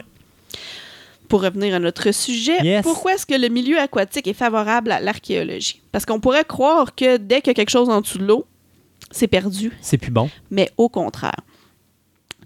Juste question d'eau douce. L'eau douce va protéger des actions humaines destructives. C'est-à-dire, l'eau douce va vraiment créer comme, euh, comme si tu mettrais quelque chose sous vide, je dirais. L'eau salée va un peu impacter qu'est-ce qu'il y a sous l'eau, mais l'eau douce fait vraiment un filtre protecteur, si je pourrais dire. Fait que l'eau douce, c'est un isolant. L'eau salée, c'est Ben, c'est un un. isolant, mais ça va fonctionner différemment. L'eau ben, l'eau- salée va être un isolant. Il ne sera pas quelque chose qui va Ben- plus gruger. Puis. Ben, ce que ça va faire, Plus la surface va être endommagée, Oui. mais pas le cœur. OK. Ça va quand même préserver tel quel les choses. Mais tu sais, c'est comme euh, on voit les grosses épaves, exemple Mhm. comme le Titanic ou peu importe. Euh, il va se créer autour euh, une, dé- une dégradation en surface. Mais ce que ça va faire, c'est que ça va. Une fois qu'il y a eu dégradation en surface, le cœur va rester. La température La doit chose. aider là-dedans? La température, Parce qu'il fait puis froid. euh, le, le- le non-apport d'oxygène. Mhm. C'est un milieu anaérobique, donc tu n'auras pas d'oxygène. Sans oxygène, tu n'as pas de dégradation avec des petites bibites. Ouais. Donc, c'est pour ça, euh, une des raisons principales pourquoi sous l'eau, on va retrouver des choses extraordinaires. Euh, bon, comme je disais, bon, ça protège les éléments organiques et minéraux qui est à l'abri, non pas juste de l'oxygène, mais de la lumière. OK, peut-être pas en surface, mais plus qu'on va en Ouais. profondeur. Donc, de base, ça va vraiment euh, complètement conserver les choses. Parce que quand tu es dans le fond de l'océan, c'est comme si tu es dans la nuit ici, mais pas de lune. Ah, tout à fait. C'est Parce que c'est noir opaque, là. Oui, oui, oui. Puis on, la lumière fait dégrader les objets. Tu sais, laissez juste euh, un gilet euh, oublié dans votre voiture au plein soleil pendant quelques semaines. Puis quand vous allez prendre le gilet, la partie qui est au soleil Mhm. versus la partie qui était protégée, la couleur va être complètement différente. Et ce qui est ce qui est intéressant quand c'est sous l'eau, c'est qu'on peut aussi faire des analyses particulières sur le, les, le- le- le- le- le- voyons, les artefacts. Mhm. Euh, J'ai déjà parlé de dendrochronologie. L'identification euh, par les bois anciens, tu peux faire des datations parce que l'arbre, à chaque année, se fait un nouveau cercle Mhm. quand tu coupes l'arbre. Et ça, le bois en dessous de l'eau, c'est conservé intactement. OK. Vraiment, là, ça, c'est euh, fou. Donc, toutes les analyses dendrochronologiques peuvent être faites encore. Euh, la- tout ce qui est paléobotanique, c'est-à-dire analyse des graines, analyse euh, du pollen, tout ça va être conservé. Tu peux même faire certaines datations, tout dépendant de ce que c'est, carbone 14 ou chimique, là, du côté chimique. Donc, c'est quand même intéressant. Quelle est l'invention qui nous a permis de faire ça? Hein, je te pose la question, d'après toi, quelle est? Le sous-marin, Ah, bien avant ça, le scaphandre. le scaphandre. Ouais. Sans, sans, sans invention du scaphandre, archéologie euh, sous-marine, subaquatique ou peu importe, complètement inexistant. Puis avant le scaphandre, il y avait Jules Verne. Tout à fait, mais Jules Verne, euh, lui, partait à 20 milieux sous les mers. C'était pas, euh, c'était pas dans nos berges. Donc, le scaphandre, on, bon, on s'entend, les premiers scaphandres, t'allais pas au fond de l'océan avec ça. C'était pas assez à cause de la pression et Ouais. tout ça. Donc, ça nous a permis, par contre, de faire des recherches sur les berges. Ben, quand même assez profond, là. Mais euh, pour faire une, une- une histoire courte, quand les glaciers ont fondu, on a augmenté le niveau des mers. Donc, tous les sites archéologiques, toute la population qui était directement sur les berges a dû se déplacer lors de la montée des eaux. Ça s'est pas fait d'une shot, là, mais progressivement. Ce qui fait que ces sites archéologiques-là sont exceptionnels parce qu'ils n'ont jamais été touchés par l'homme moderne. Et tout de suite après leur utilisation, on a eu l'espèce de finalement de- de- de- d'eau qui est venue protéger complètement ces sites-là. Et euh, les premiers, ça a été euh, tout le peuplement lacustre du néolithique. En gros, ça veut dire euh, le néolithique, c'est là où est-ce que la période humaine, où est-ce qu'on a commencé à faire l'agriculture, où est-ce que tu t'approchais du bord des eaux pour avoir accès à l'eau pour l'agriculture. Sédentarisation, tu pouvais pêcher plus facilement. Quand tu t'installais à un endroit, tu t'installais là plus pour la vie. Donc, le peuplement du bord des rivières, du bord des eaux, à cette période-là. Donc, ça nous a permis d'étudier ça, chose qui n'avait pas pu être étudiée de, comme le, le niveau des eaux avait monté. à l'époque. Exactement. Ça, c'est vraiment le scaphandre. Ça a été l'invention géniale pour expliquer ça. Et Ça, c'était les espèces de combinaisons. Ah, ça avait aucun c'était le gros, c'était comme un astronaute. D'ailleurs, pensez à Tintin euh, sur la Lune, Oui, où est-ce que tu avais. Captain Haddock avait ça sur la chose, mais tu avais deux, t'avais deux câbles.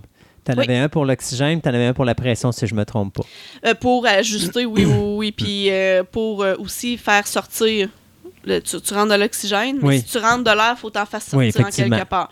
Puis tout était de la façon que c'était construit. C'était. Il fallait y penser. là. Sais, les premiers scaphandres, on parle là, quasiment un- une chaudière renversée à l'envers. Ils ont Ouais. réalisé que l'eau- que l'air restait là, mais c'était très limité en Mhm. temps. là. Donc, ça partait de là. En- quand je te disais qu'en milieu euh, salé, ça protégeait, mais d'une autre façon, ça, ça fossilisait, je disais, je devrais dire, un petit peu les restes. Parce que ça l'arrêtait, puis ça vraiment, ça, le- ça créait des fossiles. Sur Terre, ça va créer des fossiles entre les roches. Sous l'eau, ça va comme créer des fossiles à l'in- à l'intérieur d'eux-mêmes, si je peux expliquer, là, pour les protéger. Ça, c'est très intéressant.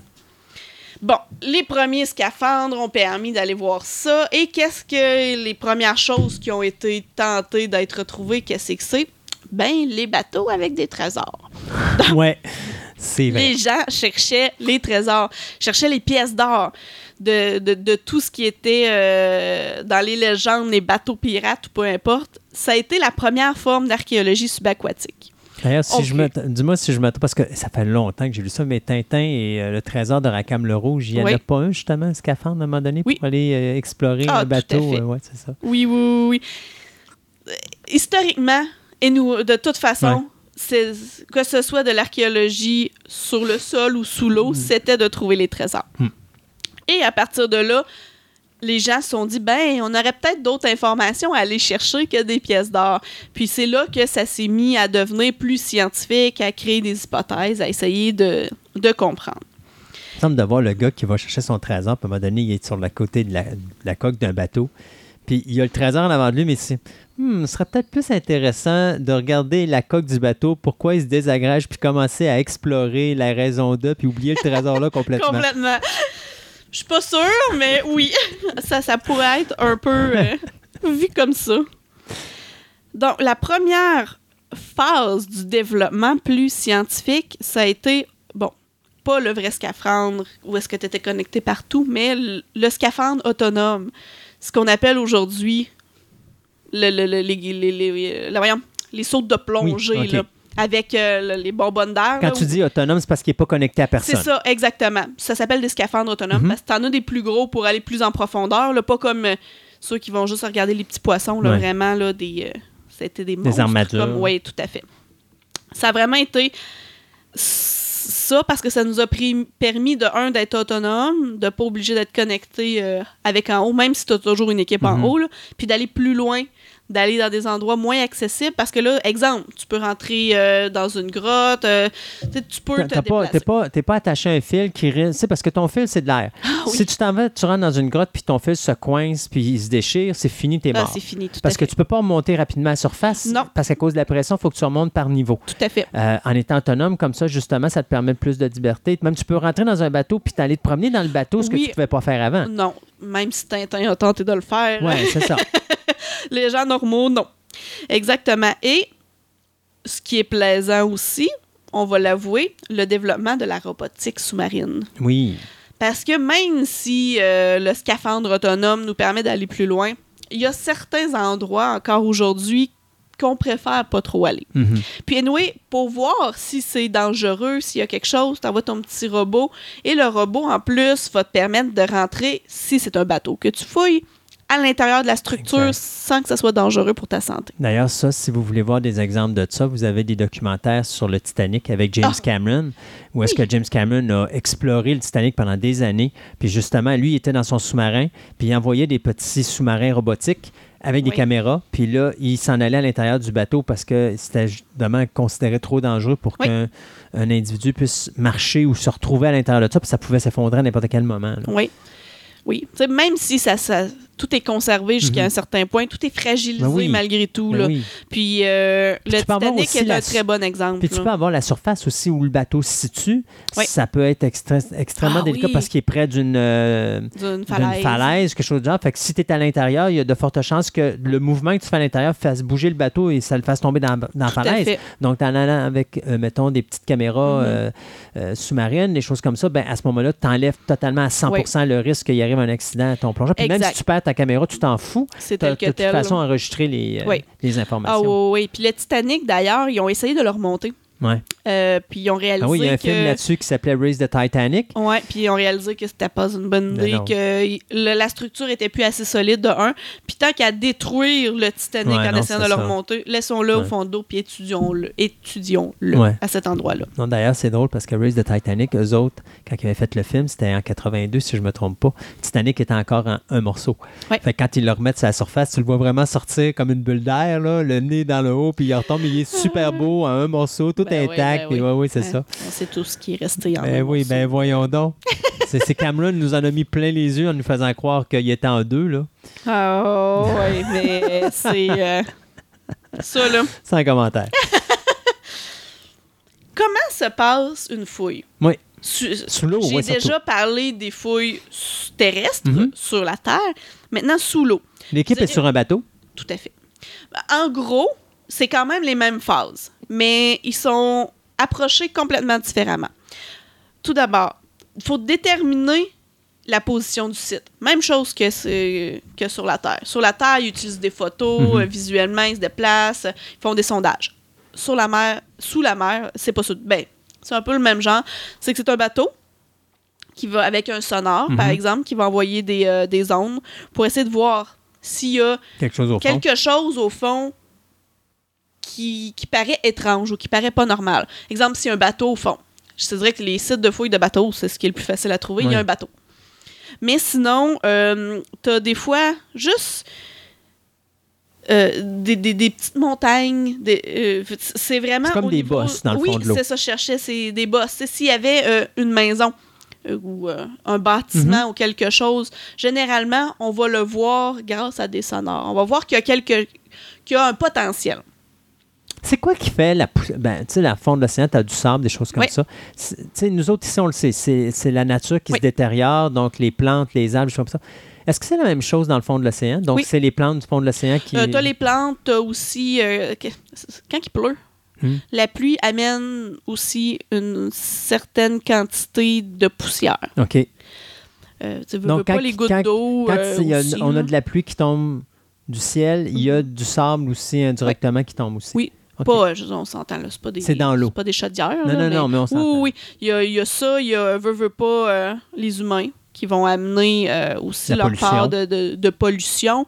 Et euh, les, Les, ex- berges. les excréments des animaux, ça fait-tu Tout partie à de ça? fait. Ben oui. Oui, oui, oui. Puis, exemple, une chute, Oui, elle se recule avec les années parce que l'eau gruge la chute. le- la chute, Le- le- la pierre, le- la roche. sol. Ouais. C'est la même affaire. Ça amène une dégradation euh, des roches, ça amène des roches dans le fond de l'eau, les roches se défoncent, ça amène du sable. C'est vraiment un, un cycle finalement. là. Fait que finalement, d'année en année, qu'on soit dans le fond de l'océan ou sur la Terre, on se rapproche de plus en plus de notre espace. Tout à fait, pourquoi Ouais. pas? Oui, oui, Oh, on pourrait dire ça comme ça. Exactement. Donc, c'est la même chose pour le fond de l'eau. Euh, puis, quand tu as une montée des eaux ou quelque chose dans le fond, ça fait des déplacements aussi. Donc, tu as de la poussière qui se déplace, qui recouvre. C'est la même, le même Mhm. cycle que, là, sur la, que sur la surface. Suite à où est-ce que tu as identifié un endroit euh, intéressant avec ton petit bateau, euh, tu fais de la plongée. Euh, tu fais différents types de plongées. Là, euh, je dirais que ça, c'est exploratoire. Là. Tu fouilles pas encore. Tu es encore à l'étape de c'est là qu'on va fouiller. Donc, avec ton- ta combinaison, tu vas là. Et euh, tu as, besoin de tout ton équipement. Comme je- même si tu es en autonome, tu as ton petit bateau en haut pour être sûr que tout est beau. Dépendant de la profondeur, je suppose qu'il y en a que ça doit être des mini-sous-marins qui y vont, puis le plongeur descend dans le mini-sous-marin, puis il doit sortir du mini-sous-marin pour faire l'exploration en bas à cause de la pression. Oui, ça peut exister. Euh, je vais t'avouer que quand c'est très, très, très profond, C'est le sous-marin tout court? C'est le sous-marin tout court. Ouais. Parce que tu peux pas sortir du sous-marin sans, sans, sans débalancer. ouais. Ouais, c'est ça. Mais euh, tu sais, on a quand même accès à une bonne profondeur avec euh, juste le, le scaphandre autonome, là, je Est-ce- dirais. Là. Je le sais pas, par contre, la profondeur. Euh, Je vais être ta- tannant, mais tu sais, encore là, euh, je fais juste penser à un film comme Oui. The Abyss, où Mhm. est-ce qu'à un moment donné, il faisait justement, euh, de la, je sais pas si on appelle ça de l'archéologie, mais en tout cas, il travaillait dans le fond de l'océan, puis tout ça, puis il avait construit une, une espèce de base. base. Est-ce que ça se fait, ça, aujourd'hui, ou on n'est pas euh, rendu là encore? On n'est pas rendu là, à ma connaissance. Mais, écoute, il y a des pays qui travaillent tellement en vase clos que ça me surprendrait pas que ça existe en quelque part. Mhm. Mais c'est le même problème que d'aller faire une construction sur la Lune. Il faut que tu amènes tes matériaux. Ouais. Il faut que tu le construises. Et il faut que tu sois capable d'avoir un apport en oxygène régulier. C'est pour ça que je dis, c'est peut-être. Selon moi, c'est beaucoup plus simple d'aller construire en dessous de l'eau que d'aller construire sur la Lune. Ouais. On s'entend. Mais tu as le même. La- les mêmes difficultés. Exact, les difficultés technologiques quand même euh, assez grandes. Donc, une fois que tu as plongé, que tu as identifié, tu dis, bon, ben c'est parfait, moi, c'est là que je veux aller. C'est là que rentre la fouille proprement dit. La première chose, nettoyage du terrain. Donc, c'est vraiment enlever la surface de sable d'accumuler sur le dessus. Et ça, la meilleure façon, c'est avec une lance à eau. Parce que tu es sûr de rien briser. C'est de la pression d'eau, finalement. Puis là, il, il existe, c'est une lance, qui, qui, euh, il appelle ça la lance Galeazzi. OK. C'est-à-dire que ça lance l'eau. Et en même temps, tu as quelque chose qui aspire le sable derrière toi. OK. Pour ne pas juste faire euh, Ah, il y a du sable partout, il Ouais, retombe. ouais, c'est comme pas pratique. là. C'est ça. Donc, ça, ça, ça lance de l'eau et ça l'aspire et ça lance le, le- le sable derrière soi. Ensuite, tu crées ton système de référence un peu comme à la surface. Tu te fais un carroyage dans le fond de l'eau. Euh, dans les fouilles préhistoriques en surface, un mètre par un mètre. Euh, les, Donc, c'est euh, trois pieds par trois pieds. à peu près. Pré- euh, historique, souvent, c'est un petit peu plus grand parce que tu vas fouiller une grande, grande zone. Sous l'eau, on parle de, de, de, de, de carrés de 2 mètres par 2 mètres ou 4 mètres par 4 mètres. Et là, c'est pas euh, des cordes que tu tires comme euh, on pouvait le faire à la surface. Euh, Sous l'eau, c'est plus des tubes de PVC. Comme ça, t'es sûr que ça bougera pas. Il existe aussi des, euh, des gros câbles de nylon qu'ils peuvent utiliser, mais souvent, ils préfèrent euh, les tuyaux en PVC pour être sûr que le courant ne fera pas déplacer ta référence. Parce que quand tu vas fouiller, c'est un peu ta référence. Donc, si ton câble n'est pas hyper tendu avec le courant, mais ta référence bouge. Ouais. C'est pas super. Euh, et là, le moment plaisant, euh, l'exploration de l'épave ou du site, parce que c'est pas obligatoirement un bateau. Et là, ils utilisent des suceuses un peu. c'est le terme qu'ils utilisent, des suceuses à air et des suceuses à eau. C'est-à-dire des petits aspirateurs. Ouais. Pour, oui, tu as fait lever la plus grande partie, tu as libéré le dessus, mais là, tu veux fouiller à des endroits plus précis.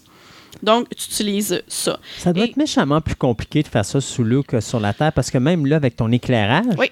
c'est l'enfer. là, T'as pas beaucoup de lumière. Non, ben là, il faut t'amener tes spots, ça fait partie Oui, de... puis c'est pas des petits euh, spots. Là, Ah, que non, non, là, non, non, non, non. Puis, tu sais, t'as, euh, t'as toujours ta lampe frontale, Ouais. si je peux dire. T'as vraiment beaucoup... euh, L'équipement est un peu différent. Euh, ensuite, tu fais tes relevés comme tu faisais, comme tu ferais à la surface. Photo, tu identifies ton art euh, dans ce que tu trouves. Et quand tu... euh,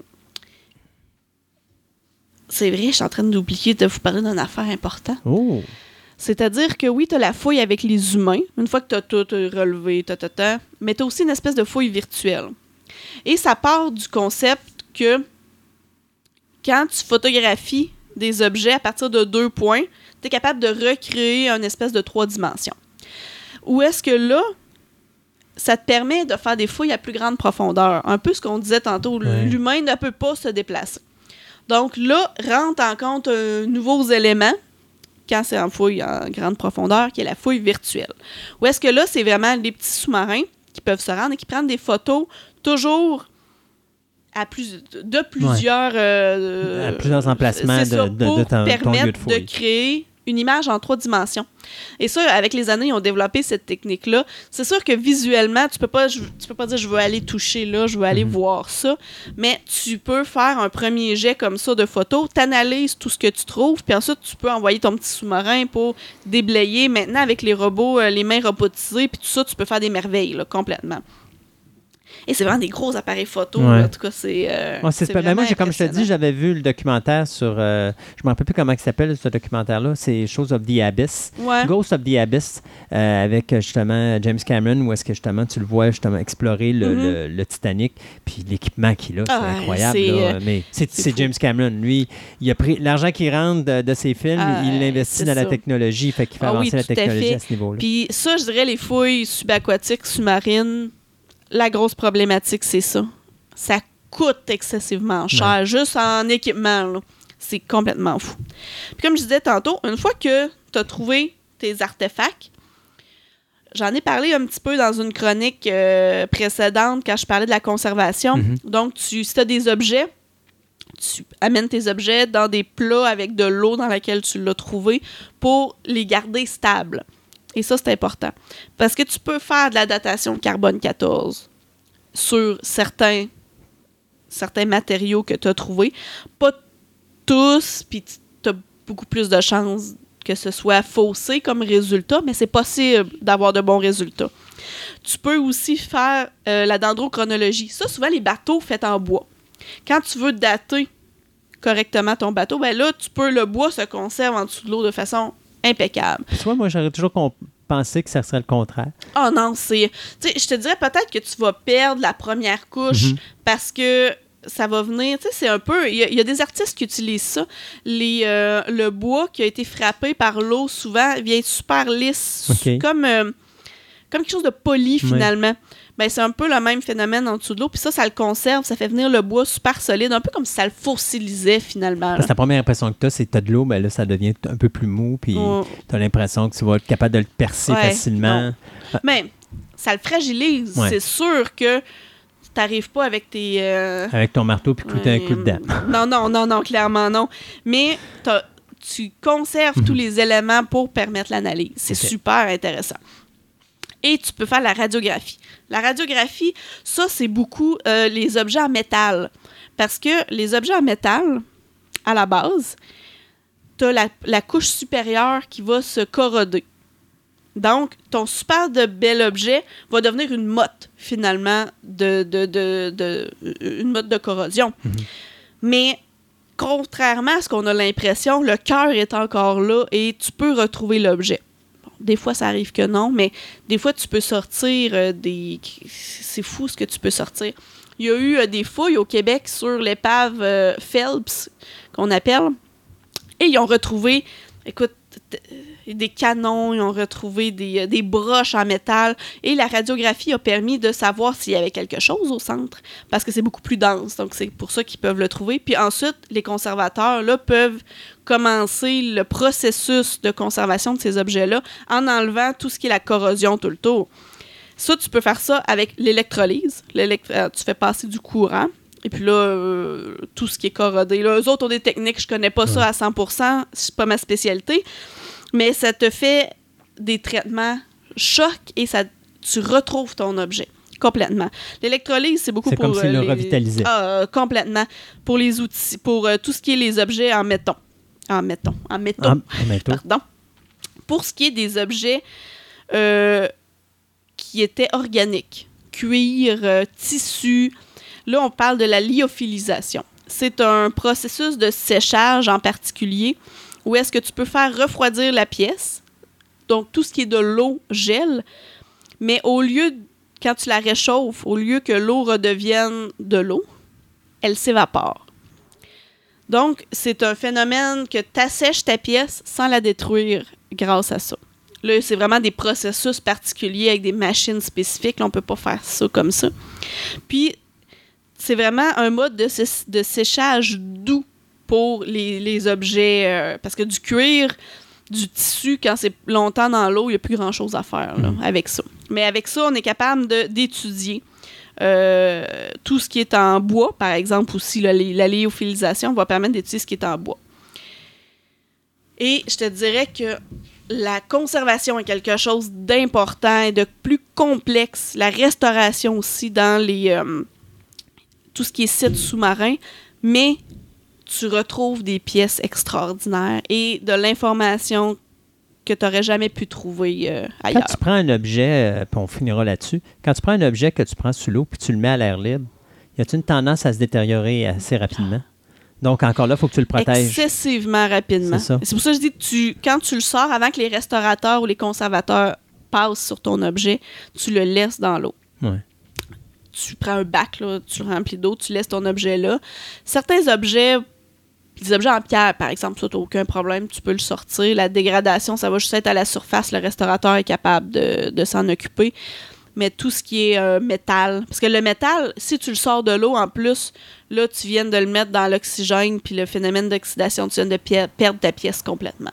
Là, ça repart, puis ça repart pas à vitesse normale, là, ça repart à vitesse grand V, là, c'est fou, là. Ouais. Puis c'est la même affaire pour tout ce qui est du tissu, là. tu- L'air n'est pas un... La lumière peut être un problème Oui. aussi? Oui.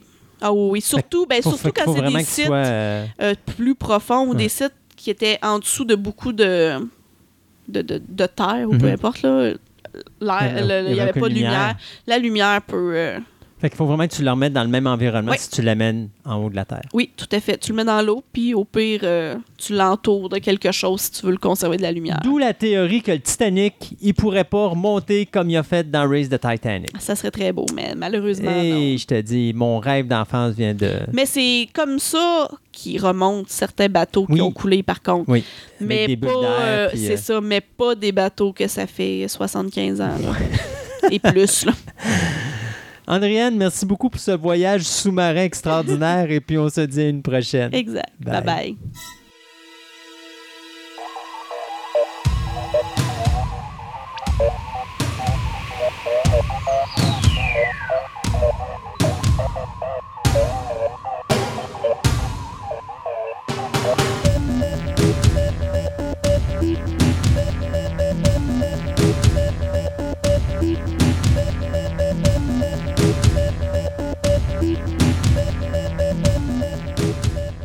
Euh, bienvenue à notre voyage dans notre système solaire, partie 2. Donc, on, on, on retrouve François, puis on va parler de, du système solaire, des, de système solaire, des, la deuxième partie de le système solaire externe, on peut dire.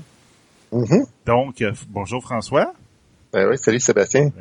Donc, qu'est-ce qui dé- y a-t-il quelque chose qui délimite l'interne puis l'externe dans ce système solaire-là? Oui, dans le fond, c'est euh, comme on a vu dans la première partie euh, ben, de notre voyage dans le système solaire, c'est qu'on on, on était allé sur les petites planètes rocheuses, hein, Mercure, Vénus, la Terre, Mars. Oui. Et que tout ce qui va être à l'intérieur de l'orbite de Jupiter va être considéré comme étant le système solaire interne. Fait qu'à partir de Jupiter jusqu'aux limites de notre sy- système solaire, c'est le système solaire externe. Fait qu'on va rencontrer là quatre autres planètes.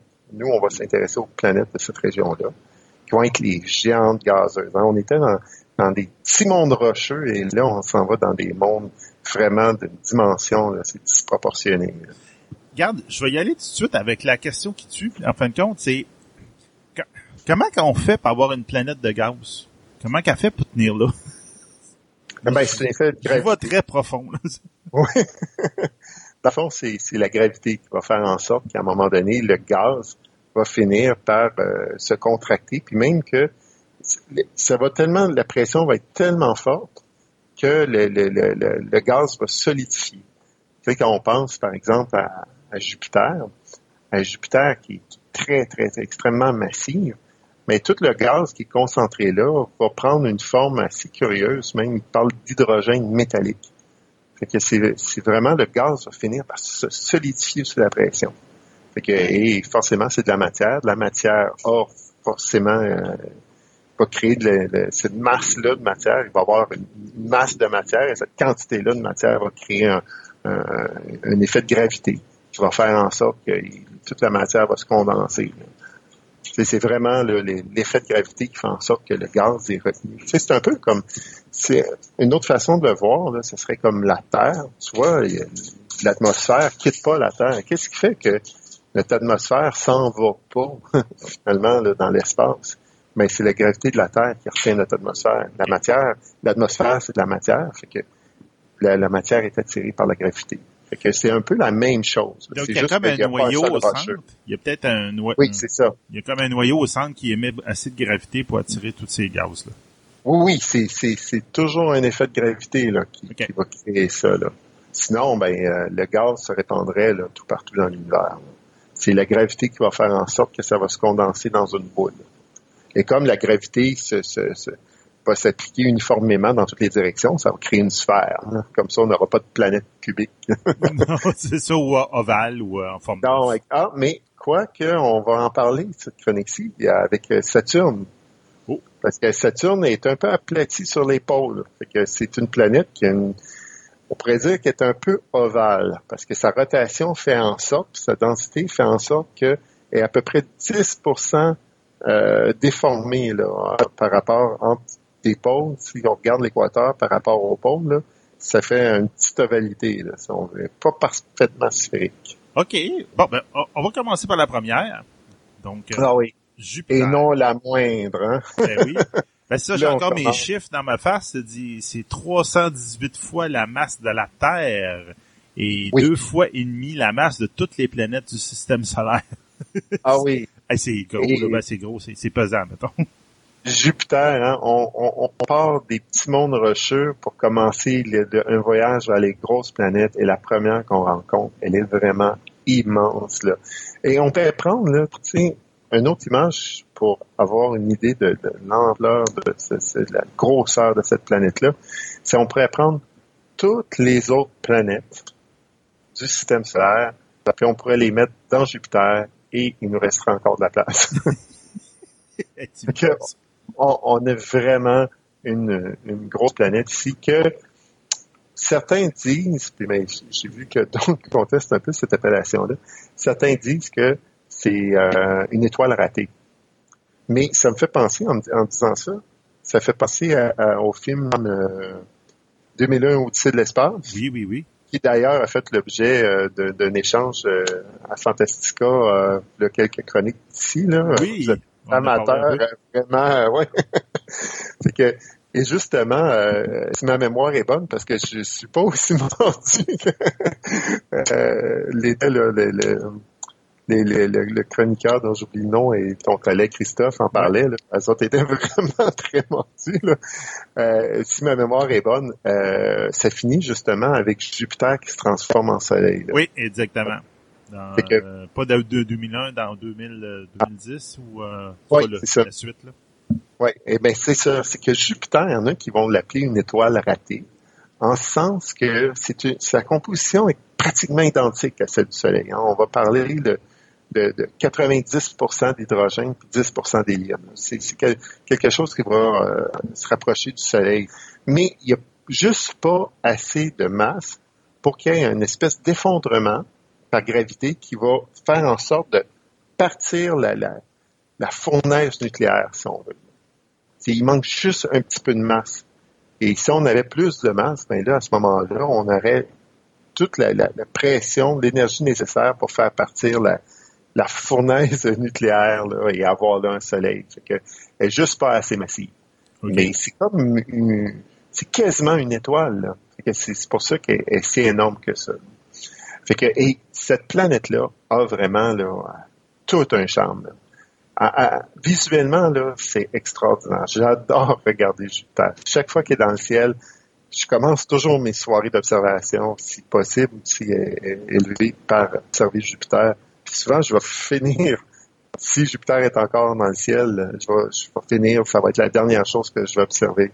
Si avant de partir, avant de fermer l'observatoire, Jupiter est dans le ciel, c'est sûr que je vais mettre le télescope sur Jupiter. Parce que Jupiter est extraordinaire. Jupiter est, très gros, est, très brillante. Hein? Dans, le ciel, c'est aussi un, objet très brillant à l'œil nu. Puis au télescope, comme nous autres, avec le 14 pouces super, on peut voir vraiment beaucoup de détails. Même si c'est très loin, hein, comme elle est très grosse, on peut voir beaucoup de détails. Sûrement que tous les, auditeurs- ont vu des photos de Jupiter. C'est que Jupiter est formé, son atmosphère, hein, on- vu que c'est une planète de gaz, on voit pas de, surface, on voit son atmosphère et son atmosphère est formée euh, de bandes. Fait qu'on a des, des, des bandes plus foncées, des bandes plus pâles. Et ça, au télescope, on voit très bien ça. Même avec une petite lunette astronomique, on peut voir des bandes sur Jupiter. Et plus étonnant encore, ben plus étonnant, peut-être qu'on on, s'y attend pas, mais on peut voir aussi la grande tache rouge. Ouais, c'est ça. C'est, je pense que c'est une tempête ou quelque chose de même. Oui, tout à fait, une tempête qui, qui, qui fait rage depuis euh, je sais pas combien d'années, qui rétrécit, curieusement. Ah, elle est en train de, de se calmer, la tempête. Oui, on, on- je ne sais pas si on s'en va vers une disparition de cette tempête-là, mais dernièrement, ce qu'on a vu, c'est qu'elle rétrécissait. Là. Qu'on peut voir des, images de ça aussi sur Internet. Là, si on, s'intéresse au phénomène, là, on voit que la, tempête occupe moins de superficie, mais quand même énorme, puis on peut quand même la voir au télescope. C'est des phénomènes qui arrivent dans son atmosphère. La, la tempête est assez stable, mais il est déjà arrivé qu'une bande a complètement disparu, puis est ré- est réapparue plus tard. Ah, OK. Donc, que c'est son assez atmosphère- dynamique comme faire. oui, ça reste qu'il y a une certaine dynamique. C'est pas. euh, moi, j'ai jamais vu cet effet-là de bande qui disparaît ou qui réapparaît. Que c'est pas quelque chose qui est comme super dynamique. C'est des choses qui peuvent arriver, mais c'est relativement stable, mais ça reste super impressionnant. en tout cas, personnellement, je me tente jamais de regarder Jupiter. C'est magnifique. Ces détails-là, c'est spectaculaire. Et en plus, mais Jupiter a, est accompagné de quatre lunes qui sont assez grosses et assez brillantes. C'est les lunes qui ont été découvertes par Galilée dans les années 1600, 1610, je crois. Donc, ça, observe, bien. oui, oui, oui. Et, ces, ces lunes-là euh, vont nous offrir aussi un petit spectacle qui est agréable à voir. Par exemple, les lunes vont passer dans l'ombre de la planète, ce qui va faire qu'à l'œil, à un moment donné, on va voir le point lumineux qui est la Lune disparaître. c'est des petits détails qui, sont agréables à regarder, comme par exemple les lunes, quand ils vont passer entre le Soleil puis euh, Jupiter, ben la lune, va être projetée sur la surface de la planète. Ben ça, on peut voir au télescope l'ombre euh, d'une lune sur la planète. Fait qu'on voit l'ombre traverser le, disque de la planète au télescope. Que visuellement, c'est agréable à regarder. Puis des fois, on peut en voir deux aussi. On voit deux ombres de deux lunes. Des fois, on peut en voir trois, mais là, ça, c'est plus rare. La prochaine fois que ça va arriver, je l'ai noté, c'est en 2032, en décembre 2032. fait que ça va prendre du temps avant qu'on voit trois ombres sur Jupiter. Mais on arrive à, à voir des ombres. Ça, c'est étonnant, j'aurais jamais cru ça. Puis moi, personnellement, j'ai un télescope de 8 pouces qui est un peu un entrée de gamme quand on, va dans le télescope amateur. Là. Euh, c'est un télescope, euh, c'est ça, de 8 pouces qui est pas motorisé, là, qui est à la main, tout ça. Là. Et euh, même avec ce télescope-là, j'arrive à voir l'ombre des lunes sur Jupiter. donc, c'est, c'est assez accessible de voir ce, ah, ce, phénomène-là. Là. C'est pas, euh, ça prend pas un télescope là, comme mon autre parc de 14 pouces. Là. C'est peut être dans des télescopes d'astronomes amateurs, on, on, peut voir ce phénomène-là. Puis on peut voir aussi mais la planète faire un la Lune faire un transit devant la planète. Fait que c'est possible, on voit la Lune en tout petit là, qui est devant la planète. Là. Fait que quand on, met tout ça ensemble, Jupiter, c'est vraiment agréable à regarder. Il y a beaucoup de détails à voir. Ah, c'est fun ça. Donc, l'autre planète après, moi je dirais que c'est la, planète qui fait du hula hoop, là. Donc, ah, oui. Euh, Saturne. Écoute, là, on, on, a, on arrive à notre superstar. le, ciel, il a beau être rempli d'étoiles, mais parmi les étoiles, parmi tout ce qu'on a au-dessus de notre tête, quelque chose qui vraiment va charmer tous les visiteurs qui viennent nous voir au parc, Saturne. En ceux qui ont déjà observé Saturne au télescope se souviennent la première fois qu'ils ont vu les anneaux. C'est, c'est renversant. Les gens se, rappellent les, les majestueuses, les anneaux de Saturne, c'est vraiment quelque chose qui frappe l'imaginaire. Hein, c'est la seule planète qui, est entourée d'un système d'anneaux aussi important que ça. Hein. Il y a d'autres planètes qui ont des anneaux, mais pas de l'importance de Saturne. Mais c'est vraiment impressionnant. Si on pense, là, les anneaux de Saturne, si on mettait la planète entre la Terre et la Lune, les anneaux de Saturne couvriraient le deux tiers de la distance c'est fascinant, là. la Lune n'est pas, pas la porte d'à côté, là. C'est quand même c'est sûr que c'est l'objet le plus proche de nous autres, là. Mais ça reste que c'est loin, là. C'est une très grande distance. Et si on mettait Saturne en plein centre entre la Terre et la Lune, les anneaux couvriraient le deux tiers de la distance. Et que c'est vraiment très large. Et en plus, c'est incroyablement mince. Et ça, là, j'imagine que tu peux même pas penser que personne aucun auditeur pourrait penser à quel point ça peut être mince. On parle d'une épaisseur moyenne de 10 mètres. Je dis pas kilomètres, là. Non, non, mètres. Je dis mètres. C'est hallucinant, là. Ben oui.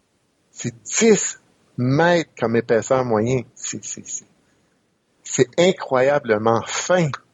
Mais c'est quoi il y a, tu la, la, la, gravité qui, de, la Saturne qui fait que ça se rassemble dans une aussi mince couche autour de elle?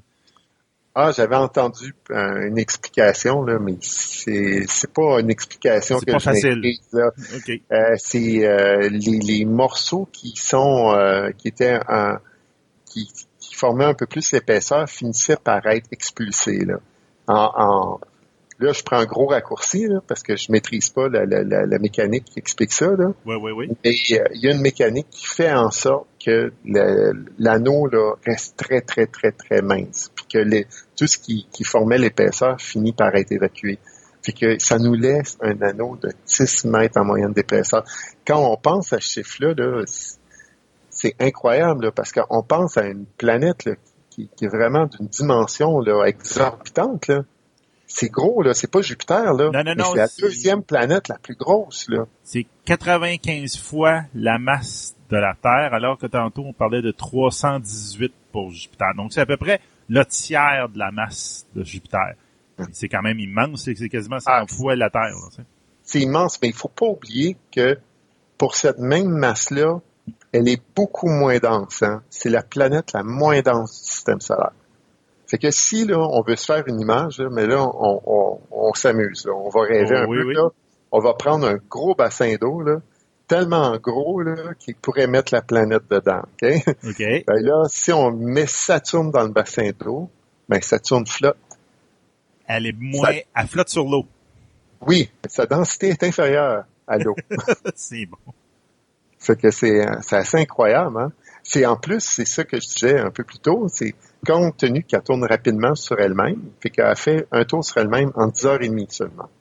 Fait que compte tenu qu'elle tourne rapidement sur elle-même, puis qu'elle est très peu dense comme ça, c'est une boule de gaz, ben elle est pas tout à fait ronde. Elle est aplatie au pôle.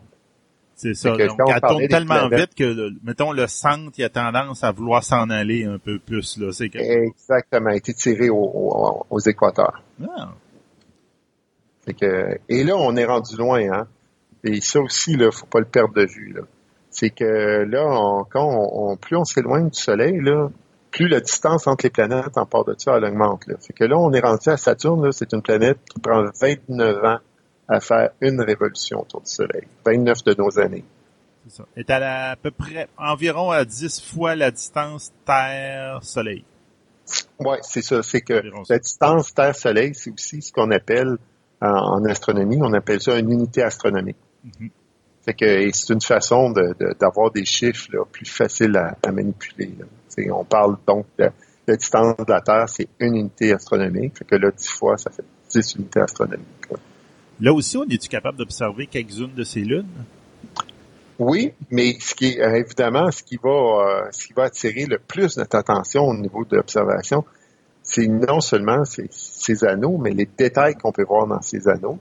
Et ce qu'on peut voir, c'est que avec un bon télescope, quand même, il faut que le, le télescope soit quand même d'une qualité euh, intéressante, mais c'est quand même accessible. Le, mien, je peux le voir parfois. On peut voir ce qu'on appelle la division de Cassini c'est la division entre l'anneau A et l'anneau B. Il y a vraiment tout un système d'anneaux, c'est complexe, là, puis qu'on peut pas voir évidemment euh, avec nos télescopes d'amateurs, mais on peut quand même voir la différence, la, la- la- la distinction entre l'anneau A et l'anneau B. On voit clairement euh, la, la- la division qu'on appelle la division de Cassini.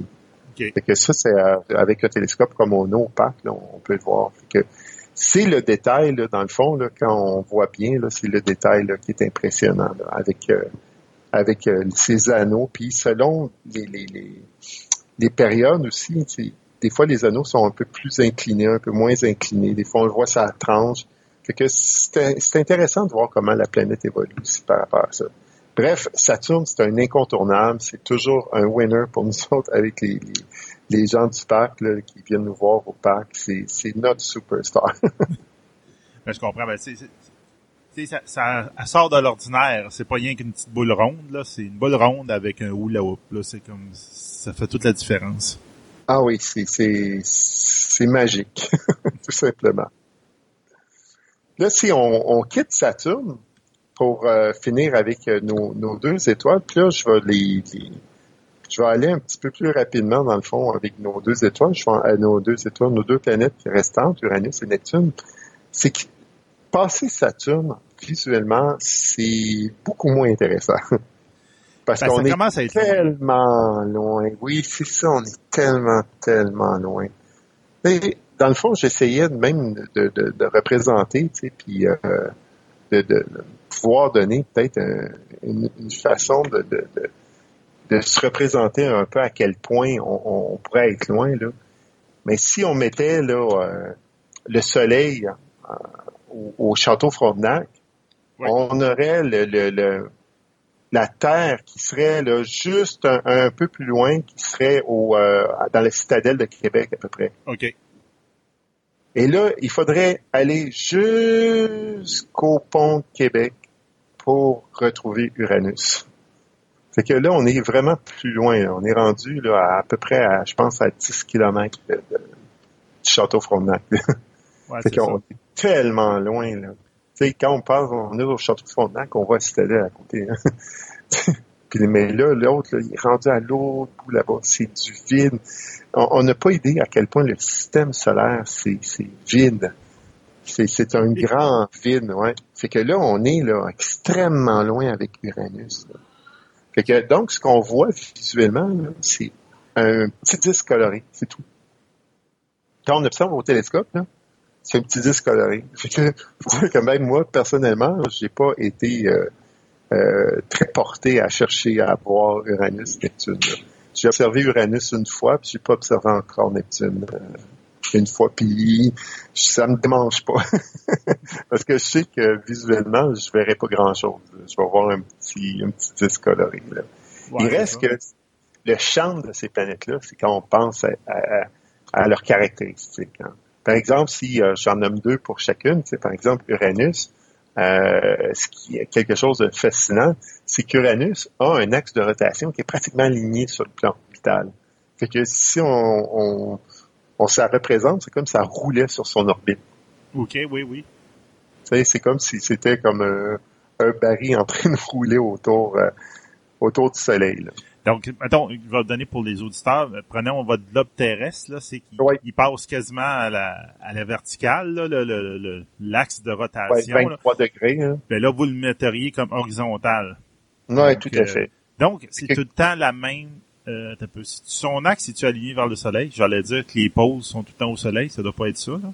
Non, c'est ça. Fait que ce qui fait qu'à un moment donné, euh, parce que si si son, son axe serait toujours aligné vers le soleil, ben il ferait toujours jour ou il ferait toujours nuit. Oui, c'est ça. Que, mais seulement que il fait pas toujours jour. À un moment donné, la nuit arrive si on est à la surface de la planète, mais le jour dure 40 ans. Oh, Fait que c'est des journées qui sont un peu longues. oui, c'est ça. Je vais finir ma journée d'ouvrage euh, avant d'aller à la maison, mais euh, ça va être long. c'est ça. Puis une autre chose qui est le fun, c'est que le- l'atmosphère pourrait briser les molécules de méthane là, qui, qui, qui ont dans, dans l'atmosphère de, de, de- d'Uranus qui comporte beaucoup de méthane, puis la pression pourrait faire en sorte de briser ces molécules-là, puis de recombiner le carbone de façon à faire des pluies de diamants. Apparemment, il pourrait pleuvoir des diamants sur euh, Uranus. Oh. Puis plus que ça, là, il pourrait peut-être avoir des espèces d'océans de liquide, là, sur lesquels pourraient peut-être flotter des, des icebergs ou des, des faudrait appeler ça peut-être des diamantbergs. fait que, mais là, ça reste à, à quelque part hypothétique parce qu'il y a seulement une sonde qui a pu passer à côté, là, déjà, la sonde voyageur, là. Il n'y a aucune autre sonde qui est allée explorer la planète. Fait qu'il y a encore beaucoup à connaître cette planète-là. Comme la suivante, comme Neptune, c'est une planète aussi qu'on connaît pas beaucoup parce qu'on n'a pas eu, c'est c'est encore beaucoup plus loin. On n'a pas eu la chance de l'étudier énormément, mais quand même, on, on va avoir euh, quelques petits détails qui ont retenu notre attention, dont le vent. C'est la planète où on enregistre les plus grands vents hein, du système solaire, 2000 km par heure. Ouh. Ça, on, on pense, là, la vitesse du son, là, c'est, euh, je l'ai noté, attends un petit peu, 1224 km par heure. Ça, c'est la vitesse du son. OK. Là, on, on parle de vent à 2000 km par heure. Fait que c'est Pas loin. C'est, c'est beaucoup plus. Ah Alors, non, on est c'est à vrai, C'est 2000. vrai, c'est vrai, d'être à 2000, là, 2000. c'est pas mal plus loin. Là, c'est 1200 Ouh. km par heure. Fait que c'est vraiment des vents d'une, force extraordinaire, d'une vitesse extraordinaire. Fait que, puis il y a une autre chose qui est le fun, c'est que cette planète-là, et là, moi, c'est, c'est quelque chose que, que j'adore euh, penser à ça, c'est que c'est une planète qui a été découverte grâce aux mathématiques. Oh. C'est, la seule planète qu'on a découverte grâce aux mathématiques. Ah, c'est complètement fou. C'est qu'en observant Uranus, les astronomes ont vu que la planète n'était pas tout à fait là où elle devrait être. Fait qu'il y a un mathématicien qui a fait l'hypothèse. Ben, ça, ça devrait s'expliquer par l'existence d'une planète qu'on n'a pas vue. Puis, en calculant avec les, nos connaissances de la mécanique céleste, il a comme calculé la position où cette planète-là devrait être pour, dans le fond, avoir un effet sur Uranus comme on l'observe. Fait qu'il a envoyé une lettre à un astronome, et cet astronome-là, après avoir lu la lettre, il a trouvé Neptune le soir même. Et il l'a trouvé à un cheveu de l'endroit où c'était prédit. Ah, c'était vraiment intéressant. C'est incroyable, hein? c'est fascinant. C'est la seule planète qui a été trouvée. En fait, Pluton, on a émis l'hypothèse euh, d'une autre planète, passée Neptune, et qui a entraîné la découverte de Pluton. Mais seulement que Pluton, ça a été un peu accidentel. Puis ils se sont aperçus que finalement, c'est qu'il n'y avait pas tout à fait les bonnes masses au départ d'Uranus et de Neptune. Ce qui les a amenés à supposer qu'il y avait une, autre planète passée Neptune, mais quand ils ont, ils ont revu leurs calculs, ils ont vu que les planètes étaient exactement à l'endroit où les modèles euh, prédisaient qu'elles seraient. que, dans le fond, la, la, la, découverte de Pluton est plus accidentelle, tandis que vraiment la planète Neptune, elle, c'est une découverte qui a été prédite, qui a été calculée. Ben, Pluton aussi, c'est, c'est, la planète qui a été rejetée du club des planètes, là, oui, ben, ça, c'est toute une histoire. C'est que dans le fond, c'est que il y a quelqu'un qui a, qui a trouvé, je me rappelle plus le nom de cet astronome-là, qui a trouvé d'autres corps rocheux à peu près dans la même région. Il dit, ah, de découvrir d'autres planètes mais là, les gens ils ont commencé à, dire, mais on peut-tu dire que c'est des planètes? Fait que, et là, ça a soulevé la question parce que l'astronome, au départ, lui, il voulait pas destituer, si on veut, ben euh, le statut de Pluton comme planète. Lui, il faisait juste dire, j'ai découvert une autre planète. Mais là, les gens se sont mis à dire, ah, attends une minute, là, puis on risque d'en trouver d'autres objets qui, ont, qui vont avoir les mêmes caractéristiques. Fait qu'on va tous se mettre à dire que notre, système solaire est rendu à 12 planètes, à 14 planètes, au fur et à mesure qu'on a découvert. Mais qu'est-ce qu'une planète? fait qu'ils se sont posé la question existentielle et ils n'arrivaient pas à euh, une définition claire, peu importe la, façon dont euh, ils essayent de, définir une planète, ils finissent souvent par trouver des objets qui euh, vont répondre à certaines caractéristiques, pas à d'autres. Il y a toujours comme des exceptions. C'est comme difficile de, classer qu'est-ce qu'une planète, qu'est-ce qui est pas une planète. Au final, c'est un peu arbitraire tout ça. Fait que ça passé au vote à l'Union astronomique internationale, puis ils ont voté que Pluton ne serait plus considéré comme une planète, mais comme un objet qu'on dit transneptunien, donc passé l'orbite de Neptune. Et donc plusieurs euh, autres objets se trouve là, dans des dimensions similaires. Il y a d'autres, il y a d'autres types de, corps rocheux euh, qui ressemblent à Pluton qui orbitent autour euh, du Soleil. Ouais, c'est ça. Donc, ils ont toute, toute une autre section de, notre système solaire qui s'appelle les, trans, les, transneptuniens. Oui, c'est ça, les objets transneptuniens. C'est ça. Et là-dedans, on va retrouver des corps de dimensions similaires à Pluton aussi. Là que c'est là que tout ça est parti, justement. que, mais ils vont tous faire partie de cette catégorie d'objets-là. Fait que des, objets de la ceinture de Kuiper, qu'ils appellent. Fait que maintenant Pluton fait partie de ça et n'est plus considéré en soi comme une planète. OK, c'est les, les, planètes et les autres. Donc lui, il fait partie des autres maintenant. Oui, des autres. voilà. Bon, ben merci beaucoup François. Euh, on, a fini presque notre, notre, tour du système solaire. On, on verra si on peut parler de d'autres choses la prochaine fois. Donc, euh, à la prochaine. Ben oui, merci. Bye. pour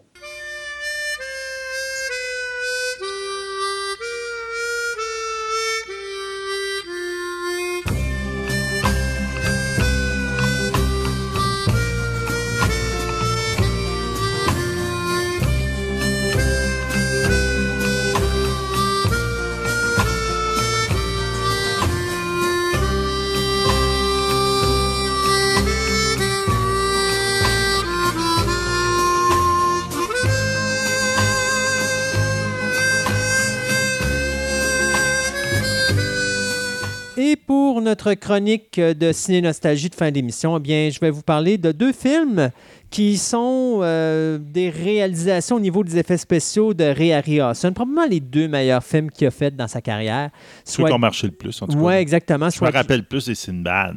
Oui, ben, ça, ouais. c'est- regarde, C'est nos gens. C'est un, ben, c'est la même chose que. Oui. Ça rentre à peu près dans le même créneau parce que euh, Ray Harryhausen a commencé sa carrière plus dans la science-fiction, les films de monde, des choses comme ça. Mais à un moment donné, les films de destruction, il était écœuré de ça.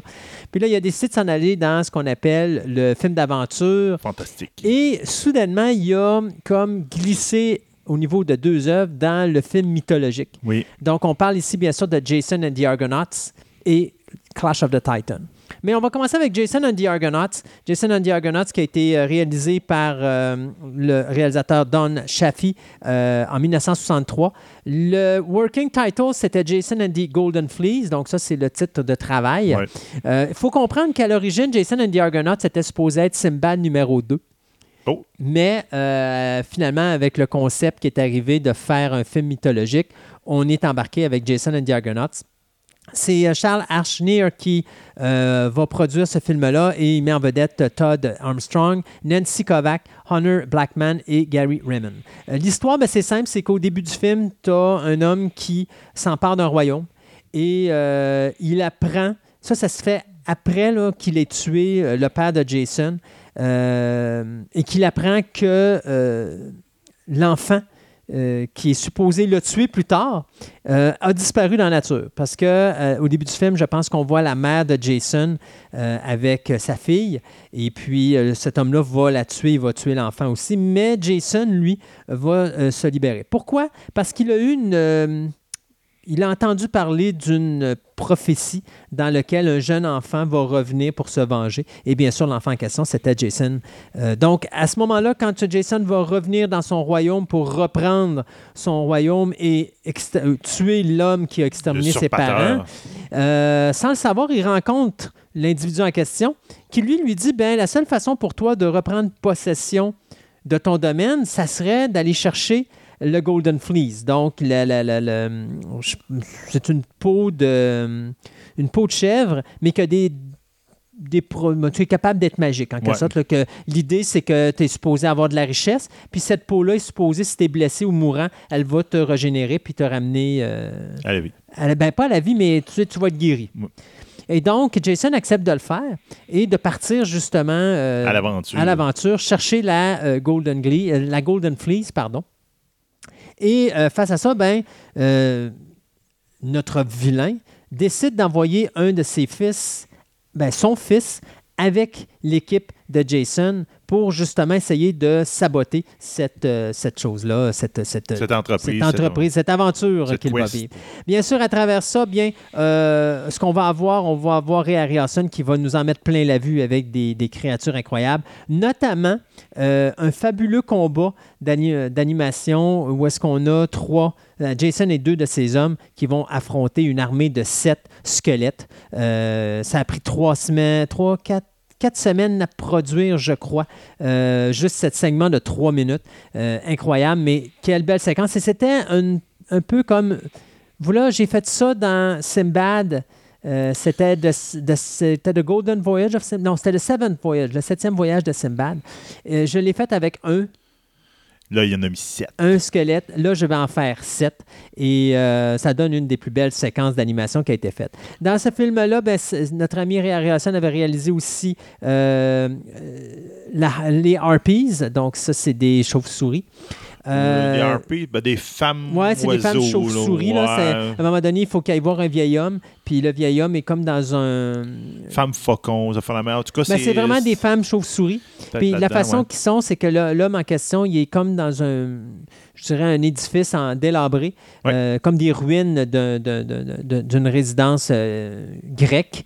Euh, et à un moment donné, bien, il veut toujours se nourrir parce qu'il y a des gens qui il est aveugle, hein. fait qu'il y a des gens qui y amènent de la nourriture. Puis à chaque fois qu'il veut manger, ben les harpies arrivent pour lui voler sa nourriture. Fait qu'il est jamais capable de se nourrir comme il faut. Et donc à un moment donné, ben, Jason va l'aider à capturer les harpies en question, ces, ces deux harpies. Euh, il y a aussi le Talos qui est une statue en bronze qui Oui. va à un moment donné s'animer. Euh, il y a le fameux combat avec l'hydre. euh, l'hydre à sept têtes, qui est vraiment sublime, et bien sûr le combat euh, des, euh, des- des squelettes. Donc, un film qui a coûté 3 millions, mais qui a été un flop au box-office, euh, juste ramassé 2 millions nord-américains. Donc, ça, ça a été le premier de deux échecs cuisants qui ont fait que Columbia a cessé de faire affaire avec, avec Ray Harryhausen et Charles Schneer pendant un petit bout de temps. D'ailleurs, Harryhausen et Schneer se sont retournés à ce moment-là pour aller avec la compagnie faut pas que je me trompe, là, c'était la Hammer Film, parce qu'ils avaient réalisé deux autres films pour eux autres qui étaient euh, One Million Years DC, puis euh, Valley of euh, je pense que ça s'appelait. Donc, euh, mais entre-temps, Jason and the Argonauts, c'était quand même leur plus belle collaboration avec euh, Columbia Pictures. Et à ce moment-là, ben, c'était le, le- le- ce qui est important aussi de noter, c'était que la trame sonore du film, le thème instrumental et tout ça, avait été composé, composé pardon, par Bernard Herrmann, l'homme qui nous avait donné le septième voyage de Simbad, mais qui avait également écrit la composition de la musique pour le film The Three Worlds of Gulliver qui, vont, qui va venir euh, un peu avant et Mysterious Island. Donc, depuis 1958, là, il travaillait avec euh, Schneer et Harryhausen au niveau de la conception. Si vous vous dites Herman, ça me dit quelque chose, pensez à Psycho. C'est le même le compositeur. même. Donc, euh, beau petit film d'aventure. Euh, c'est sûr que c'est 1963. Il y a des effets spéciaux qui paraissent, là, que c'est de l'animation trop. Oui, mais quand tu motion, sais le mais travail que ça a pris en arrière et l'époque, c'est merveilleux. C'est incroyable. Et ça nous amène en 1981. Parce que lorsque euh, les deux films avec la Hammer Film vont faire beaucoup d'argent, euh, Columbia Pictures vont aller rechercher euh, Schneer Ah, et euh, finalement, un peu. Là, Et ça nous a donné les deux derniers films de la justement trilogie des Simbad. Ouais. Sauf qu'il y a eu un changement de, de direction au niveau de Columbia. Et quand on est arrivé pour faire Clash of the Titan, on a dit ton projet coûte trop cher, on laisse faire. Et donc, on a laissé aller le projet. C'est MGM qui a racheté le, le- le projet. Et là, ben, Schneer a dit écoutez, on veut faire le film d'animation, le film stop motion, comme il n'y en a jamais vu, Euh, mais ça nous prend de l'argent. Et donc, on a, du côté de MGM, accepté un budget de 15 millions, qui finalement, euh, on a sauvé de l'argent. Puis au lieu d'avoir un 15 millions, ça s'est ramassé avec un total de 9 millions. C'est rare qu'on dise ça qu'un Ben film oui, est en dessous de son budget, mais ça a coûté 9 millions au total. Euh, un film qui va ramasser 41 millions au total à la fin, nord-américain bien sûr. Donc, il va être le 11e meilleur film de l'année cette année-là en 81. Pour un film en stop motion, alors qu'on commence à vivre l'expérience Star Wars et ainsi Ben de suite, oui, avec des ça. effets spéciaux un petit peu plus euh, Poussé, haut de gamme, Ben poussés. oui. Pensez que Flash Gordon est arrivé en 80 et tout de suite. De revenir avec le stop motion comme Clash of the Titan, c'était quand même quelque chose. Euh, stop motion existe toujours, mais juste des films basés avec le stop motion. Juste, juste là-dedans, là, c'est ça. Et le choc des titans est vraiment. euh, C'est celui-là qui est dans. Il y a le petit hibou, hein? Oui, Boubo. Oui. Boubo. Donc, le film est réalisé par Desmond Davis, qui met en vedette Harry Hamlin, Judy Bowker, Burgess Meredith, euh, Maggie Smith, Laurence Olivier, puis il y a Ursula Andress là-dedans, et etc. Il y a beaucoup, une grosse panoplie Ah d'acteurs. noms. L'histoire, bien écoutez, c'est l'histoire de Persée, euh, ce- le, le demi-dieu qui est le fils de Zeus, qui euh, doit se battre contre des forces maléfiques afin de gagner le cœur d'Andromède. Andromède, Ouais, c'est ça, parce que là, j'ai le, titre en- j'ai le nom en anglais, Andromeda. Euh, et d'ailleurs, ben, à force d'avoir de, de combattre toutes les créatures qu'il a à combattre, bien, à la fin, ils héritent de leur nom au niveau des constellations. Donc, bien sûr, Persée, Andromeda, euh, il y a euh, euh, Pegasus. Cassiopeia, qui est la mère de- de- d'Andromeda. Donc, il y, a, il y a beaucoup de constellations qui ont été nommées face à cette légende-là. La seule chose, par exemple, qui est amusante, c'est que le choc des titans est avant tout un titre qui est basé sur le combat final entre le Kraken, Ben oui. qui est effectivement un, titan, titan. mais la méduse qui n'en est pas une. Non. La méduse n'est pas une titan. Alors, euh, on a comme manipulé un petit peu la, la un réalité, exactement. Mais donc, le choc des titans, donc, c'est que Persée doit euh, arrive. ben, en réalité, Persée, au début du film, tu as un homme qui jette sa fille et euh, son bébé euh, dans l'océan sans savoir que le père de l'enfant en question, c'est son Dieu qui le chérit depuis le début. Lui, il pense que sa fille est une dévergondée, qu'elle a couché avec le premier venu, puis ça a donné naissance à un bébé. Alors, il décide de l'exiler Elle est couchée avec le premier venu, oui, mais c'est un dieu. exactement. On l'exile et tout ça, sauf que Persée, ben pas Persée, mais euh, euh, Zeus, quand il voit ça, décide de se venger, détruit le, villa- le village d'Argos, et donc à ce moment-là, va protéger euh, Daphné avec son, son enfant Persée, et avec Poséidon, ils vont aller mettre ce, ce vaisseau-là sur une île perdue, euh, ce le vaisseau, mais le- le- l'espèce de Le bateau dans lequel ils ouais. sont, ouais, dans une petite île perdue. Sauf que euh, pendant ce temps-là, il y a le fils du personnage de Maggie Smith qui m'échappe, mais qui est une déesse, qui, elle, son fils, euh, est transformé en créature hideuse par Zeus parce qu'il a tué tous les, les chevaux ailés dont fait partie Pegasus.